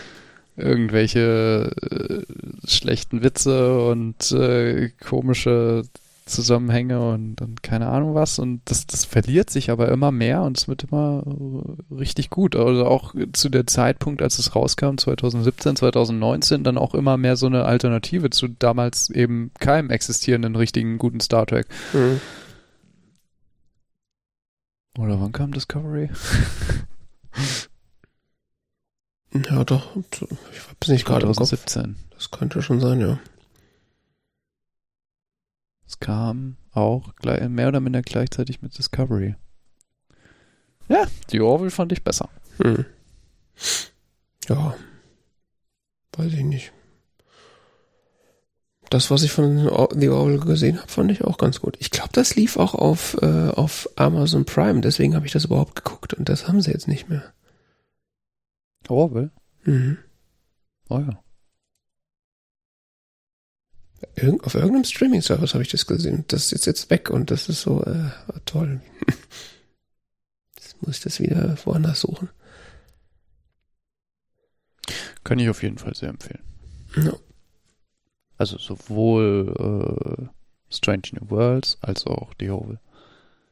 Aber ich bin mal gespannt, wie sich das bei Strange New Worlds jetzt noch so entwickelt. Hm. Ja, ich bin nicht sicher, ob ich jetzt noch eine Star Trek-Serie anfangen sollte. also am Ende habe ich sie alle irgendwann mal angefangen, aber nicht fertig geguckt. Next Generation. Ja, oh Gott, da habe ich auch angefangen. Ich glaube, ich habe eine Folge, die erste Folge angefangen und die war so abgespaced, dass ich so, echt jetzt? ich glaube, da landet auf irgendeinem Planeten und dann äh, springen da irgendwie so Zwerge überall rum und ich glaube, Peter Dinklage ist da auch dabei oder so. Ist irgendwie so völlig Was? so, oder jemand, der so aussieht wie Peter Dinklage. Und ich so, ist das gerade euer Ernst? Das war irgendwie sehr merkwürdig. Die, die, erste Folge, das ist doch die, wo Jonathan Frakes äh, an Bord kommt. Ah, nee, stimmt gar nicht. Ich habe mehr geguckt. Nee, ich habe ich hab bestimmt mehr. Das ist nämlich irgendeine so kompliziertere Folge, die über zwei Folgen geht. Die erste mit äh, irgendeinem Planeten und so, aber nicht keine kleine komische Viecher. Das weiß ich jetzt. Nee, dann war das später. Den habe ich irgendwie. Aber stimmt, ich erinnere mich auch an Wesley Crusher. Ja, ja, nee, nee, alles gut. Die Hassliebe mit äh, Picard und Wesley Crusher ist ja selbst die, selbst ich habe die schon mitgekriegt. Also ich habe da schon ein bisschen was gesehen, aber gibt ja ein paar Staffeln.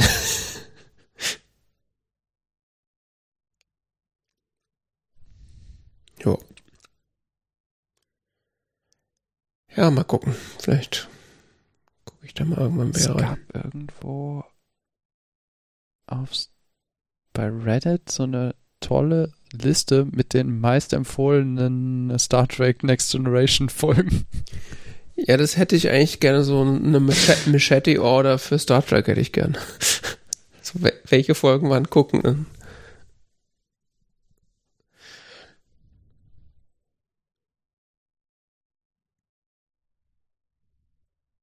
Ah ja, hier. Algernon Asimov's Guide to Star Trek.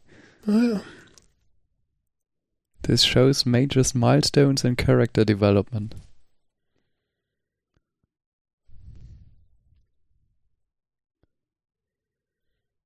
Gibt es auch so Listen für Doctor Who? So, du willst Doctor Who verstehen, so hier ist eine Liste für Classic Who. Äh, welche Folgen muss man warum gesehen haben?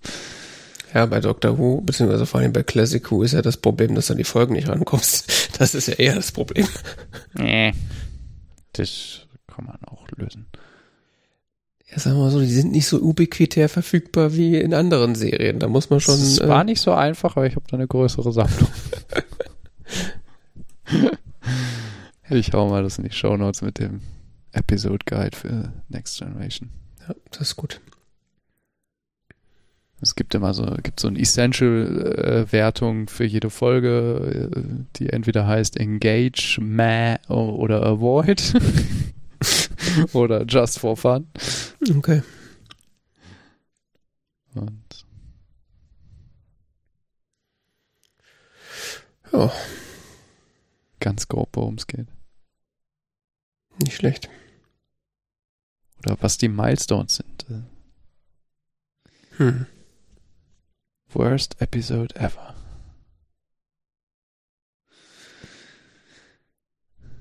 Tja.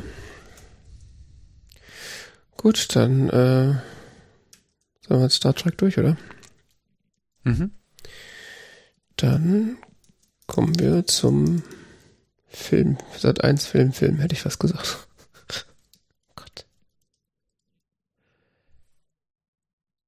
Folsom Boulevard of Broken Dreams. Nee, wie heißt der Film? Sunset Boulevard haben wir gesehen. Weil Boulevard of Broken Dreams eigentlich fast der bessere Titel wäre, wenn ich so drüber nachdenke. Findest du? Ja.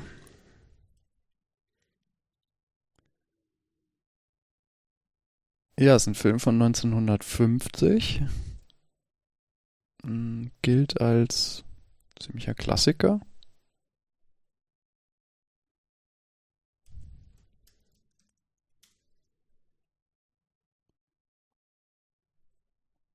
Was guckst du so kritisch? Ich habe mich gerade gefragt, was der für eine IMDB-Wertung hat. Ich vermute eine relativ hohe. Ähm, das mich gerade irgendwie ein bisschen kalt erwischt.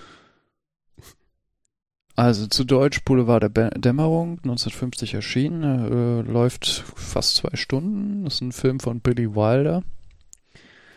Äh, der Hauptrolle Gloria Swanson und William Holden, die einem, zumindest Gloria Swanson, muss einem nicht unbedingt was sagen, wenn man sich nicht mit klassischen Filmen so viel beschäftigt hat. Äh, William Holden könnte man schon mal gehört haben.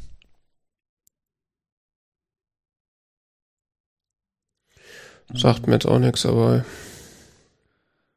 Ja, keine Ahnung. Ist ein, wie ich schon sagte, ge gehört so zu den Klassikern des Hollywood-Films. Wird in bestimmten Listen als einer der besten Filme aller Zeiten, beziehungsweise als einer der besten amerikanischen Filme aller Zeiten aufgelistet. mhm. Ähm, war für elf Oscars nominiert. okay. Nominiert.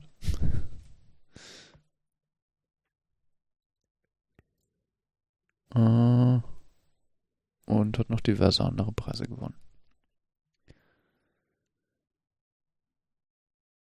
Jo.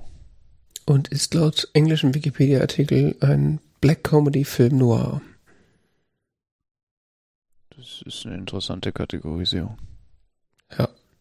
Das hat mich auch ein bisschen äh,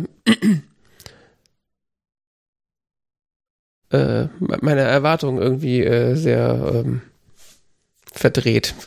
Also ich sag mal, ich habe was ganz anderes erwartet, als ich jetzt zu sehen bekommen habe, als ich den äh, die Kategorie sozusagen eingeschätzt hätte. Kann man grob die Handlung zusammenfassen. Also es geht um einen mittellosen, recht unerfolgreichen Drehbuchschreiber, gespielt von ähm, William Holden, der auf der Flucht vor Zwangsvollstreckern mit seinem Auto Mhm. in eine Einfahrt eines älteren Hauses in, äh, am Sunset Boulevard äh, reinfährt und da sein Auto äh, unterstellt und dann einfach mal in das Haus reinläuft und es ist zufällig das Haus der ehemaligen Filmdiva Norma Desmond. Die ihn erstmal für den Bestatter hält, äh, weil ihr äh, geliebter Affe ist gestorben und ähm, die Situation klärt sich recht schnell, aber es kommt zum Gespräch über ein Drehbuch, was äh, Norma Desmond geschrieben hat, weil sie gerne ein großes Comeback äh, haben möchte als Filmdarstellerin. Sie ist aus der Mode geraten. Sie war eine große Figur in der Stummfilmzeit, hat aber den Wechsel in die Tonfilmzeit quasi nicht bestanden und möchte nun mit einem Drehbuch da, mit einem Film, den sie quasi für sich selbst geschrieben hat, jetzt äh, ein, ein Comeback oder ein, ich glaube, sie möchte kein Comeback, sie möchte einfach, äh, A Return. Ich weiß nicht, ja, sie, sie drückt es, äh, sie drückt es immer anders aus, gell? Ja, sie mag das Wort Comeback nicht, sagt sie. Ja, genau, sie war ja nie weg. Genau. So. Ähm, es gibt einige sehr berühmte Sätze aus diesem Film, die, die ihr in den Mund gelegt werden. Ähm, ja, äh, es kommt dazu, dass der Joe Gillis da äh, verpflichtet wird von ihr, die, die, das Drehbuch zu überarbeiten. Und ähm, es entsteht eine sehr strange Beziehung zwischen den beiden, die so in eine Liebesbeziehung übergeht, zumindest von ihrer Seite, dass sie sich äh, sehr stark anscheinend in ihn verliebt. So ganz klar ist das nicht, ob sie sich verliebt oder quasi ihn abhängig hält oder so, hm, weiß es nicht so genau. Sie arbeiten auf jeden Fall an diesem Drehbuch eine Weile, dann entsteht dieses eigenartige Beziehung. Äh, er fühlt sich zunehmend gefangen da drin, weil er von ihr so mehr oder minder gehalten wird wie so ein Hündchen und ähm, fängt an mit einer anderen äh, jungen Frau äh, keine Affäre zu haben, sondern auch an einem Drehbuch zu arbeiten ähm, irgendwann kommt es zum Clash zwischen ihm und Norma Desmond und äh, einer dramatischen Schlussszene erschießt sie ihn. Jo. Was wir aber von Anfang an des Films wussten, dass er zu Tode kommt. Genau. Weil der Film beginnt damit, dass er tot in einem Swimmingpool gefunden wird. Mhm. Was ich bis zum Ende des Films wieder vergessen hatte und dann so viele dann in diesem Pool und so, ah ja, da war ja was, er stirbt, ja, stimmt. das äh, war nett, ja.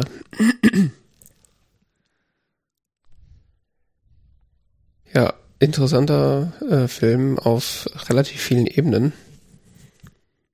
Äh, insbesondere ähm, unabhängig von der Handlung äh, die, die Konstellation der Schauspieler und Schauspielerinnen. Also die äh, Gloria Swanson ist ja, spielt ja in diesem Film fast sich selbst sozusagen, ähm, habe ich jetzt gelesen, weil Gloria Swanson selber eine, das ist toll, ne? eine, eine äh, sehr berühmte Stummfilm-Schauspielerin war und ja, es, äh, es den Absprung in den, Film, in den, in den Tonfilm nicht geschafft hat. Bis ja, auf das, das kann man, Das kann, ja, das kann man nicht so ganz so sagen. Also sie, sie sind sehr, sehr ähnlich. Zumindest in dem Punkt, dass äh, Gloria Swanson äh, und Norma Desmond quasi beide sehr jung in das Filmbusiness eingestiegen sind. Also mhm. ich glaube, Gloria Swanson war 15 oder 16 oder so, als sie ihren ersten Film gemacht hat in, in der Stummfilmzeit. Die ist ja auch irgendwie 1899 oder so geboren mhm. und ist so 1915, glaube ich, in ihrem ersten Film aufgetreten, wenn mich jetzt nicht meine Erinnerung täuscht. Und äh, ist innerhalb kürzester Zeit zum Star geworden. Also mit 20, 22 oder so war die absoluter Topstar in, in der damaligen Kinowelt. Ja und wirklich, wirklich Topstar anscheinend. Also richtige Diva, großartig, sonst was so. Und das wird ja so erzählt, dass das quasi bei dieser Norma Desmond auch so sein, so war quasi so. Es gibt einmal, da sagt er, äh, ein Regisseur, der früher mit ihr gearbeitet hat, der DeMille, den mhm. es auch wirklich gab. Mhm. Ähm, dass sie, als sie 17 war, war sie toll. Ja. Ja, den, also die, sie hat den äh, Sprung in den Tonfilm nicht verpasst, aber sie ist, hat dann halt stark an Bedeutung verloren und ist dann, ja, ist dann quasi der, der Generation von Filmzuschauern, die dann Tonfilm geschaut haben, äh, ist er bei weitem nicht mehr so berühmt gewesen, wie es halt zu, zu Stummfilmzeiten war.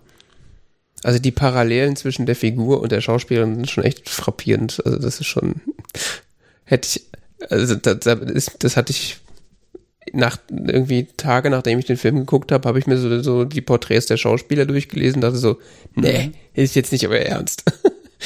ja. Das ist schon echt. Äh, und der, der Butler. Max von Meierling. Äh, genau. Gespielt von Erich von Stroheim.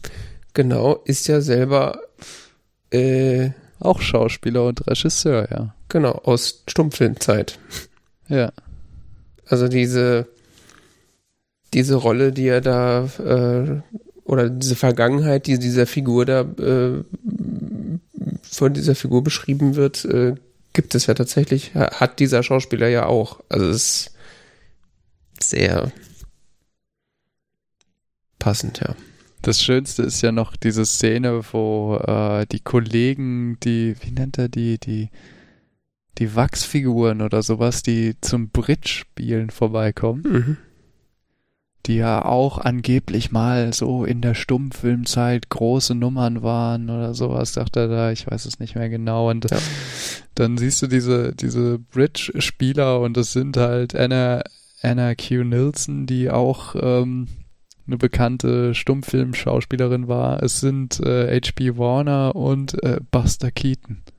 Sitzt da zum Red-Spielen. Es ist einfach köstlich. Ach, da war der, okay. Ich hatte mich die, die in, in, der, in der ähm, Schauspielerliste, habe ich den gesehen. Das, wo kam der denn vor? Ist der irgendwo am Set rumgelaufen? Oder auf diesem Paramount-Set? Nee, ist, der ist einer von den Wachsfiguren, ja. also von den anderen abgelegten Stummfilmdarstellern, mhm. die keiner mehr sehen möchte. Ja, Gloria Swanson war tatsächlich äh, auch eine große Stummfilmdarstellerin und hat dann im Tonfilm nicht mehr so viel Erfolg gehabt, aber doch etwas. Sie war noch präsent, also es ist jetzt nicht so die. Sie war noch präsent und sie ist nicht so völlig abgestürzt. Sie hat aber auch andere Sachen gemacht dann. Sie hat Theater hm. gespielt anscheinend. Sie ja. hat, ist eine ziemlich erfolgreiche Unternehmerin geworden. Ähm, das wird mal bei Norma Desmond so angedeutet oder so, aber dieses ganze Ding so von wegen die Diva, die da in ihrem Haus versackt und, und mit der Welt nichts mehr zu tun hat, das ist nicht Gloria Swanson. Gloria Swanson ja. war wohl relativ präsent in der Welt und hat viel gemacht und war aktiv und ja. Hat sich da nicht so von der Welt zurückgezogen. Nee, nee. Und äh, umso, äh, sag mal, beeindruckender finde ich das eigentlich, dass sie diese Rolle dann überhaupt gespielt hat. Ja. Sie hat danach relativ wenig Rollen gespielt, ne? Hm.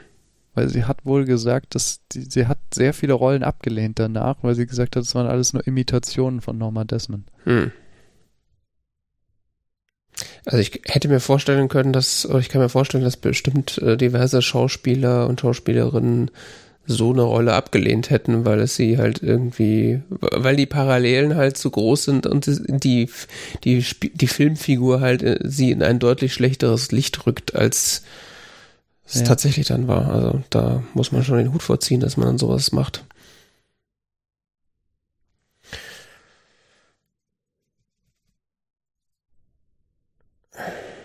Ja.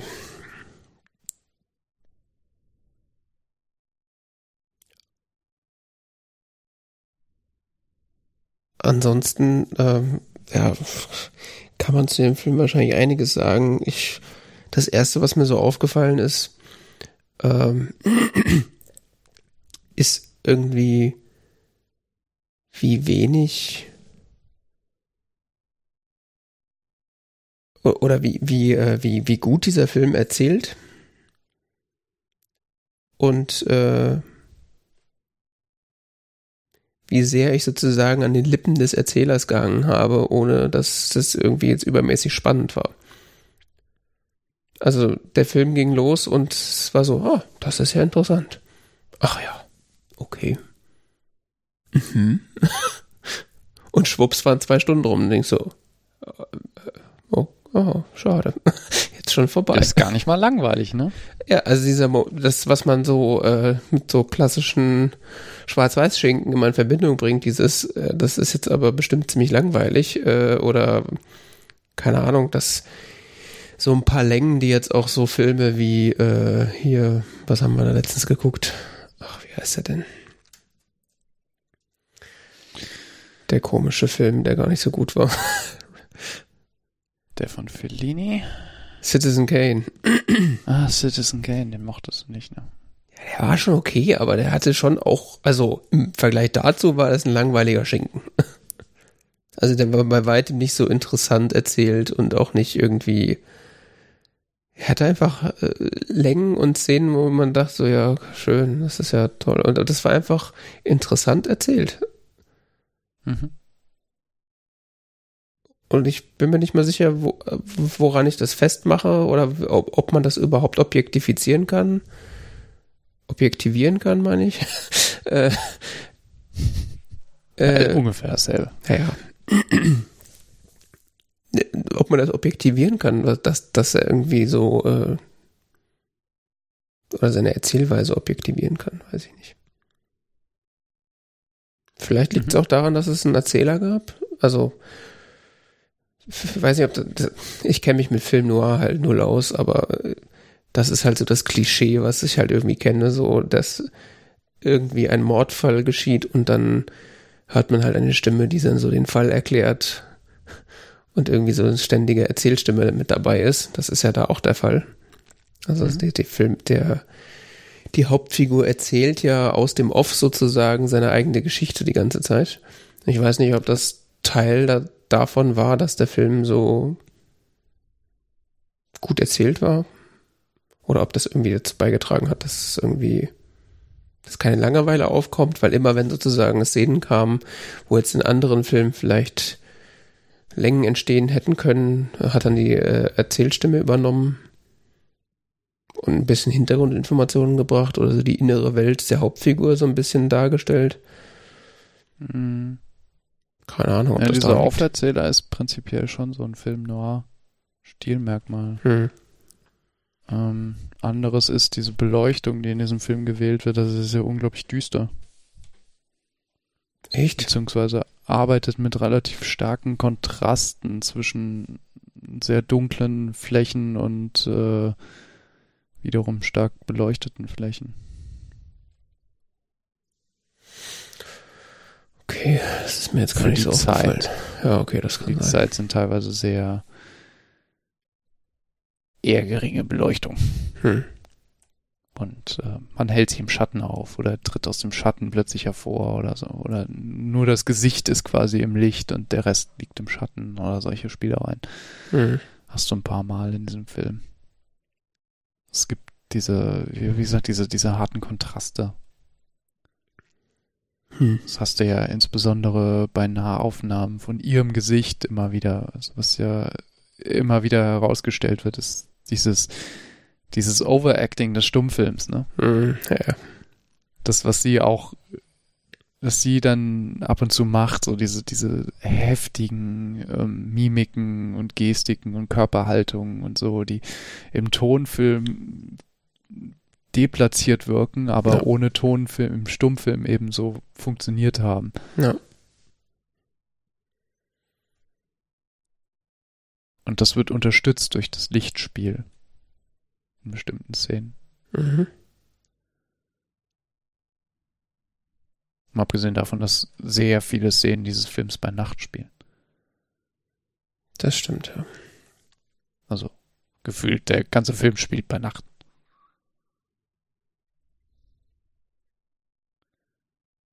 Und dann äh, noch so ein Film Noir, Merkmal ist ja, dass du quasi diesen einen Typen hast, aber dann so eine femme fatale, die ihn quasi verführt. Oder es versucht. in dem Fall. Ja, in gewisser Form gelingt es ihr ja. Also sie ja. wickelt ihn ja um den Finger. Sie schafft ja so eine abhängige Beziehung. Ja. Ist halt nur der, der Treiber an der Stelle ist halt das Geld. Ja, wobei sie ihn auch abhängig hält. Ich meine, äh, seine Sachen sind plötzlich in ihrem Haus, ähm, plötzlich ist sein Auto verkauft oder äh, ist zumindest äh, es ist nicht so problematisch, dass das Auto plötzlich weg ist von ihm. Ähm, er wird zunehmend abhängig von ihr in irgendeiner Form finanziell auf jeden Fall, aber dann auch irgendwie psychisch. Ne? Ja, klar. Ja, stimmt. Also sie, sie setzt ihn da auch so ein bisschen so unter Druck, so quasi so im Sinne von, wenn du, wenn du mich verlässt, dann stürze ich in die psychische Krise. Ja.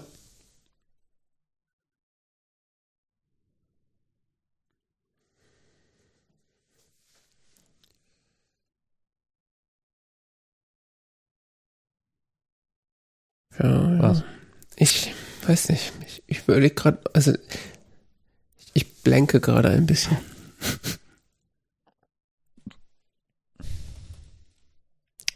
Ich fand den Film sehr faszinierend, also sehr gut ausgearbeitet. Es hatte, ja, wie du sagst, nicht so Längen wie Citizen Kane. Ähm, ich fand ihn visuell stärker. Hm. Ich fand ihn auch vom Ton hervorragend. Also, das klingt jetzt banal, aber das ist Man eine. versteht die Leute sehr gut, ne? Richtig, also das ist einer der wenigen Filme aus, sagen wir mal, dem Zeitraum Ja. von 1945 bis 1965 oder so, wo die Stimmen glasklar und deutlich zu verstehen sind, was bei äh, Citizen Kane schon okay war, aber das war nochmal ein ganz anderes Level. Also es, bei ganz vielen Filmen aus der Zeit muss ich entweder wegen Mikrofonierung oder schnodderiger Sprache äh, so noch Untertitel mit dazuschalten, um sicher zu sein, dass ich nicht irgendwie Der ist Wörter verpasse. nachsynchronisiert, oder? Ist der nachsynchronisiert? Das würde mich wundern. Also das wäre mir, glaube ich, auch. nicht so. Nee, nee, es klang nicht so und es sah auch nicht so aus. Also das sieht man ja normalerweise relativ schnell, wenn da irgendwas nachsynchronisiert ist. Ja, wobei man das ja früher häufiger gemacht hat, weil die Tontechnik so gut war. Hm. Wobei es ja auch diese tolle Szene gibt, wo sie ähm, einmal in dem äh, Filmstudio ist und der so, so ein Mikrofon Mhm. plötzlich so am Kopf vorbeischwingt. Das Mhm. ist so toll. Ja. Und sie, das ist, sie irgendwie so wie so, so ein, so ein Insekt, was gerade so Ja. um sie herum fliegt, das so wegstößt. So. Ja. Das ist so Ja. Eine unglaublich ähm, symbolgeladene Szene und damit Mhm. auch irgendwie symbolhaft für den ganzen Film, weil solche Szenen immer wieder auftauchen. Mhm. Äh, gleichzeitig aber auch irgendwie so ein bisschen tragikomische Szene. Das ist schon echt. Ja. Aber ich glaube, die, die große Leistung des Films ist wirklich Gloria Swanson. Ja, auf jeden Fall. Die trägt den Film. Das kann man nicht anders sagen.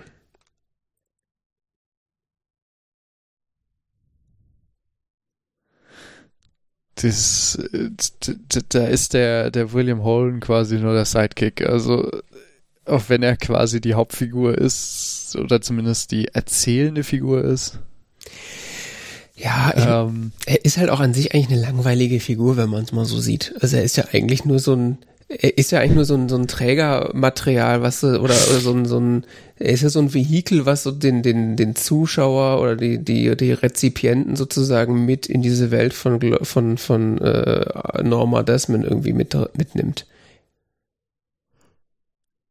Also ja, er interagiert auch und er ist auch das, am Ende stirbt er ja und, und ist so die, aber am Ende ist, gibt es diese Figur wahrscheinlich nur, damit man quasi diese Welt von Norma Desmond irgendwie miterleben kann als, als Rezipient.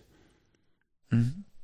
Und deswegen ist er halt auch so langweilig. Also, er ist ja jetzt nicht super langweilig, aber er ist halt, er ist halt nicht das, worum es geht. Also eigentlich, er ist irgendwie faszinierend. Er ist eigentlich die Haupt, Hauptfigur, aber auch irgendwie nicht. er ist halt der Erzähler, wenn man es mal so.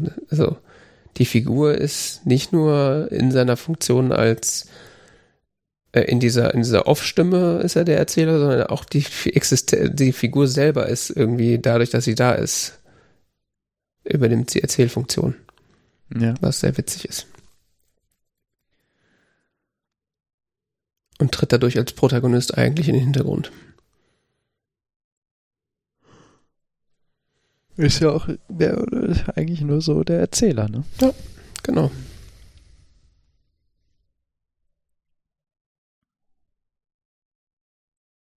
Ja, und faszinierend. Ja, die, auch optisch nochmal ähm, fiel mir auch so auf. Es gibt ja die ein oder andere Szene, wo man äh, so äh, die Leute mit, mit Autos fahren sieht.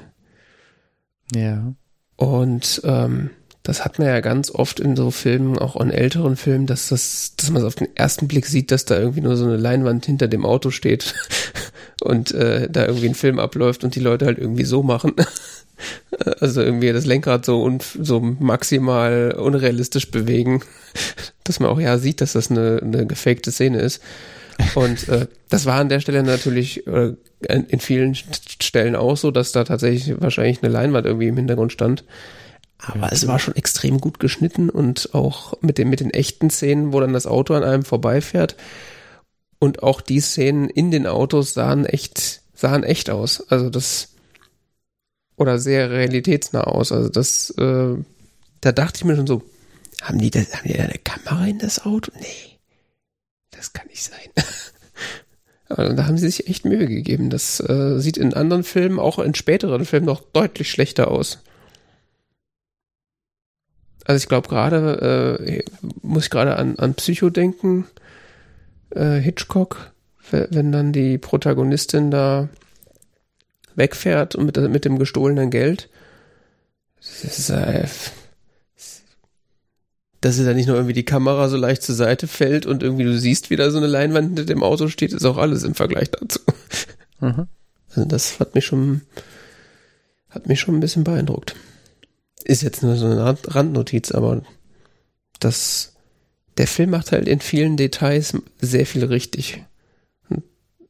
Ich will jetzt nicht sagen, dass es das ist, was den Film rund macht, aber auf jeden Fall äh, gibt der Film ein wenig Chance, sich an irgendwas zu reiben, was so die Hand, das Handwerk angeht.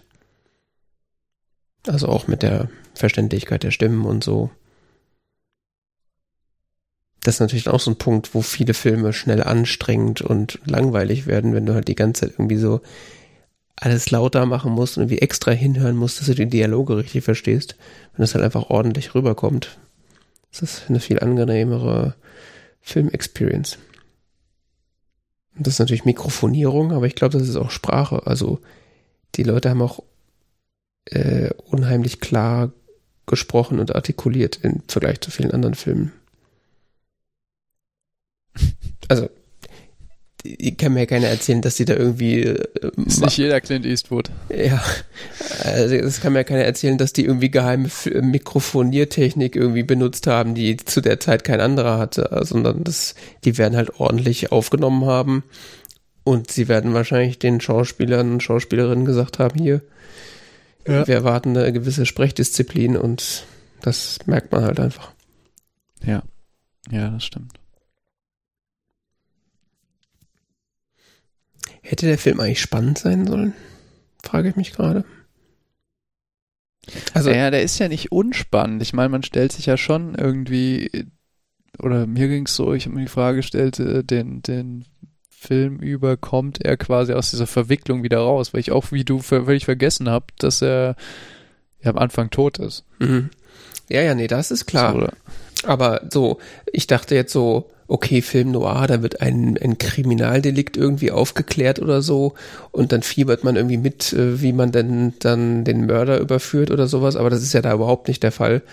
Und es ist ja sogar so egal, wer der Mörder ist und wie das passiert, dass man es ja wirklich vergisst. Also, ich frage mich halt gerade, ob das in anderen Film Noirs ähnlich ist oder ob das quasi das Film Noir-Genre hier nur so benutzt wird, um eigentlich eine ganz andere Geschichte zu erzählen. Weil ob der, also der, ich würde mal behaupten, dieser Rahmen, dieser Rahmen, den dieser Mord da schafft, äh, womit der Film ja anfängt und aufhört, mhm. äh, das ist zwar irgendwie ein nettes Vehikel, aber ist eigentlich für die Handlung völlig unerheblich. Also hätte auch genauso gut nicht sterben können. Ich weiß nicht. Ich glaube, das ist, das ist um die Tragödie rund zu machen. Ja, das stimmt. Das stimmt, aber man hätte auch was anderes Tra Tragisches irgendwie machen können. Also wäre es vielleicht nicht so rund gewesen, aber ich weiß, das ist so, der Film das hätte kein Krimi sein müssen, in der sich, in der, aus der. Ja, aber das ist so ein bisschen die. Ich glaube, das hat's gebraucht, um diesem Film diese tragische Schwere zu geben. Also die es ja. sonst nicht hätte, weil dieser Narzissmus von, von ähm, Norma Desmond sonst so konsequenzenlos wäre. Das stimmt. Das bricht Und das ja. Das ist ja so ein ja. bisschen so die ultimative Konsequenz quasi, dass, dass, dass ihr Narzissmus ist so stark, dass sie sogar dafür tötet. Ja, und gleichzeitig, ja, jetzt wo du sagst, und gleichzeitig dieser Mord, diesen Mord, den sie da begeht, äh, bricht sie ja dann auch am Ende komplett. Also sie verliert ja dann komplett den Verstand. Ja. Während sie am Anfang noch so ein bisschen, oder eigentlich die ganze Zeit im Film halt so ein bisschen delusional wirkt sozusagen und halt irgendwie, ja, die ist halt, die trauert halt der guten alten Zeit hinterher oder versucht halt irgendwie an gute alte Zeiten anzuknüpfen und sie ist halt ein bisschen überheblich und sie hat ein bisschen zu viel Geld, aber durch diesen Mord verliert sie ja völlig den Verstand und läuft dann ja in, der, in ihrem eigenen Haus die Treppe runter und äh, da sind dann die Filmkameras um sozusagen eine Mörderin äh, ihrer, bei ihrer Verhaftung sozusagen oder, oder sonst was zu filmen. Und sie glaubt, sie ist im Filmstudio und sie ist jetzt wieder der große Star. Also ist ja. Ich meine, ein bisschen äh, liegt die Tragik ja auch darin, dass sie quasi den Film über so auch indirekt dargestellt wird als Opfer. Mhm. Ähm, sie ist so quasi das junge Mädchen, was in diesen Filmapparat, in diese Filmwelt äh, reingeraten ist, schnell zu Ruhm gekommen ist, mhm. ähm, sehr schnell in eine sehr ruhmreiche, sehr reiche Position gekommen ist. Mhm. Und daraus irgendwie so einen Narzissmus entwickelt hat, den sie quasi so ja vielleicht gar nicht so selbst zu verantworten hat oder so. Sie ist so quasi das Opfer der Umstände. Ja. Und mit dieser schlussendlichen Tat wird auch deutlich, dass wird oder wird auch endgültig deutlich, dass sie auch Täterin ist. Mhm. Tatsächlich, ja. Lustigerweise wird, ist sie ja auch Opfer fast bis zum Ende. Also sie, dadurch, dass äh, ihr, ihr Butler und ehemaliger Regisseur und ehemaliger Ehemann äh, da die ihre Fanmail selber schreibt, dass sie doch weiterhin das Gefühl hat, dass sie eine große Fanbase hat, äh, ist ja auch so, wird sie auch weiterhin in diesem, in diesem Glauben gehalten, dass sie eigentlich ja nur äh, der Star ist, der demnächst wieder sein Comeback ja, haben das kann. Das ist ja auch eine problematische Beziehung. Ne? Also. Ja, definitiv.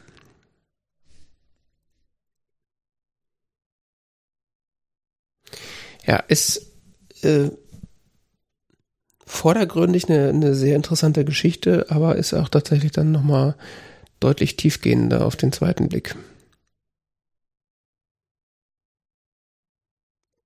Und ich kenne mich leider im Film Noir überhaupt nicht aus, deswegen kann ich nicht, könnte ich jetzt nicht sagen, ob das äh, ein klassischer Film Noir ist oder ob das, äh, ob der Film Noir hier nur als Vehikel benutzt wird, um eigentlich eine ganz andere Geschichte zu erzählen. Weil du hast natürlich recht, dieser Mord ist natürlich, macht diesen Film rund, ist, äh, übernimmt auch eine wichtige Funktion innerhalb dieser Geschichte, aber ist am Ende auch eigentlich egal. Also der Mord steht ja gar nicht im Vordergrund. Das ist ja nur so, das ist quasi das tragische Element, was sie zerbricht und was äh, zeigt, äh, wie ihre Innenwelt aussieht und alles Mögliche. Aber weiß nicht, das, wenn ich das jetzt mit irgendeinem anderen Krimi vergleiche, da ist ja dann der Mord schon irgendwie so, darum geht's ja die ganze Zeit. Ich glaube, eine andere Perspektive darauf wäre auch zu sagen, der Mord ist so quasi das Zeichen hier, so du guckst ja immer noch einen Film. Das ist keine Doku. Mhm. So. Ähm, weil in dem Moment wird es ja auch so ein bisschen so, kommt so diese klassische Tragik rein. Mhm. Mit dem, mit der gefallenen Figur da, mit äh, quasi Norma Desmond ist quasi als die Mörderin jetzt komplett gefallen. Sie war vielleicht irgendwie noch die in Erinnerung anerkannte Diva, jetzt ist sie nur noch die Mörderin. Mhm. Und damit wird der Film auch irgendwie so ein bisschen zum Film und hebt sie, weil, weil womit er ja spielt, ist dieses Verhältnis zur Realität. Ne? Mhm. Dieses so, wir stellen quasi diese, dieses Glamour-Welt Hollywoods der 30er, 40er Jahre da, mhm. Persifli persiflieren sie gleichzeitig mhm. und ähm, irgendwie ist es auch Teil davon. Ja. Also der Film macht ja auch so ein bisschen diesen Mythos Hollywood aus. Mhm. Weil es so ein Hollywood-Klassiker ist. Mhm.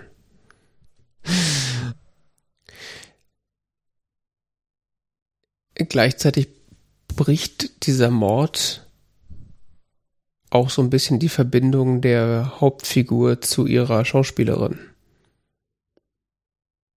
Weil. Ja. Ja, ja, genau. Also das, was du das gesagt hast. Ich, das macht es zum genau, Film, ja. Genau, also das quasi, da hebt sich der, da entzieht sich der Film wieder so ein Stück dieser Realität, mit der er die ganze Zeit spielt. Weil ich sag ja. mal, bis zu diesem Zeitpunkt könnte man immer noch glauben, ja, das könnte ja auch der, äh, wie heißt sie, Gloria Swanson, das könnte ja auch eigentlich Gloria Swanson sein. Man weiß ja nicht, wie ihr Privatleben dann irgendwann später aussah. Hm. Und da äh, mit diesem Mord wird dann gezeigt, okay, das ist wirklich nur eine Figur. Die Schauspielerin hat nicht so viel damit zu tun, wie ihr vielleicht denkt. Ja. Was ein cooler Trick ist, um äh, quasi 150 Minuten äh, so mit dieser, also wenn man Gloria Swanson kennt, was ich zu dem Zeitpunkt nicht tat, äh, kann man natürlich dann 150 Minuten denken, ah, Gloria Swanson spielt sich selbst.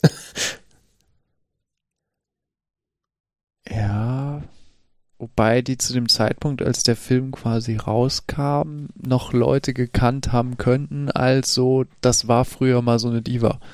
Ja, ja, genau. Das meine ich ja. Also das, das, das, genau das funktioniert ja. Oder hat damals funktioniert. Jetzt funktioniert das natürlich nicht mehr. Also, wenn man nicht vorher liest, wer Gloria Swanson war und ihr so, ne, wenn man sich da vorher nicht drüber belesen hat, funktioniert das nicht mehr. Aber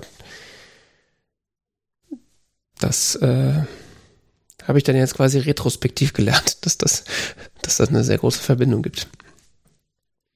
Deswegen ist der Trick ja so nett. Ja.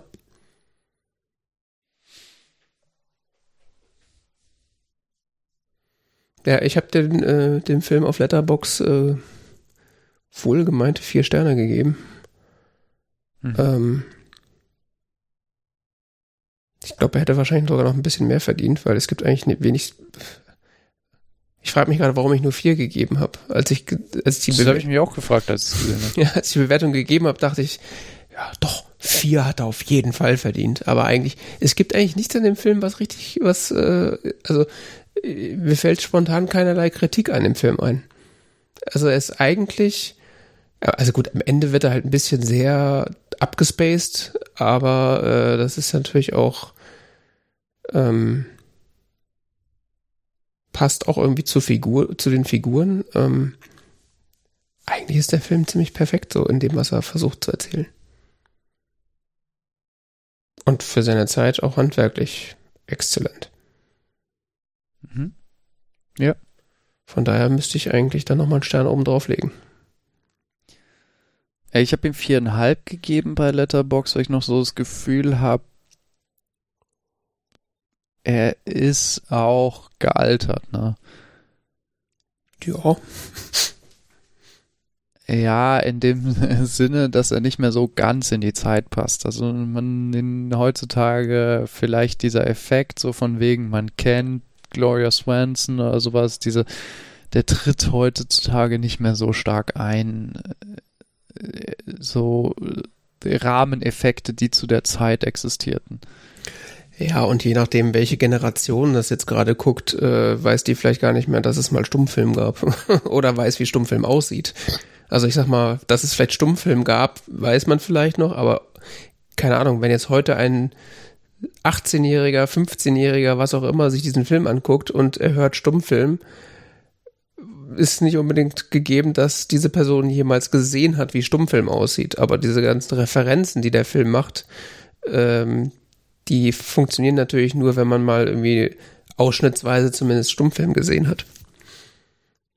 Ja. Ja, da hast du, in, insofern ist der Film natürlich schon gealtert.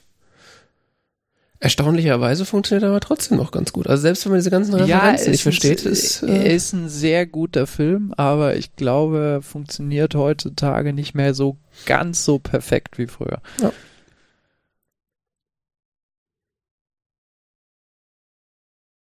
Es ist aber trotzdem meines Erachtens einer der besten Filme, die ich je gesehen habe. Also er ist einfach in sich rund. Ja, also das es ist es klingt so dumm, aber ich habe den halt geguckt und dann oh ja, ist ja interessant. Wie ach, ist jetzt vorbei? Ach, schade. ist einfach so ist einfach verdammt unterhaltsam und gut gemacht. Das kann man gar nicht so richtig erklären, warum. Ja. Ja, auch gerade so, auch so eine Figur wie Norma Desmond, die gleichzeitig irgendwie beängstigend ist, aber irgendwie faszinierend, ne?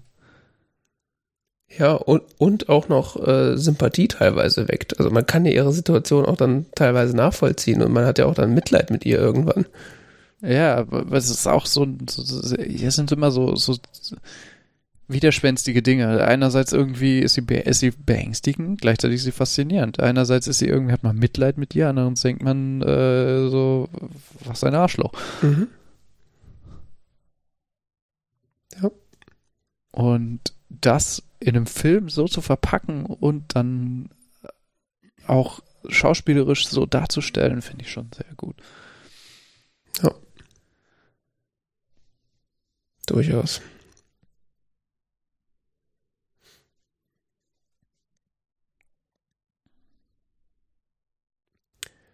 Vielleicht tut man sich auch deswegen ein bisschen schwer, über diesen Film zu reden, weil er halt eigentlich so wenig Angriffsfläche bietet.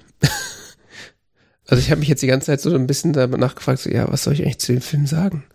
Also, so ein paar Details sind mir eingefallen und so ein paar Sachen, die mir halt aufgefallen sind, aber er ist halt in sich so stimmig, dass es halt irgendwie wenig Angriffsfläche gibt. Also bei deutlich schlechteren Filmen fällt einem das, glaube ich, deutlich einfacher, viel mehr dazu zu sagen, weil halt eben so viel diskussionswürdige Dinge passieren. Ja.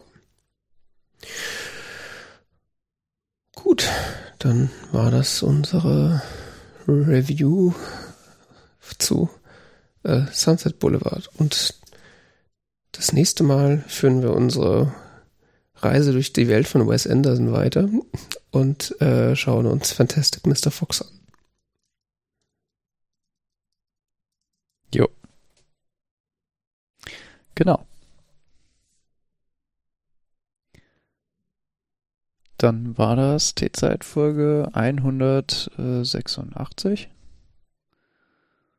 Mm, wer mehr über uns erfahren möchte, wir haben eine Webseite tzeit.org und äh, wir haben auch einen Social Media Kanal, wo wir neue Folgen ankündigen. Äh, T-Zeit Podcasts auf Twitter. Mm. Und Mastodon. Und Mastodon. Genau. Sehr wichtig. Ja. Das war's. Vielen Dank für die Aufmerksamkeit. Genau. Bis zum nächsten Mal. Bis dann. Tschüss. Ciao.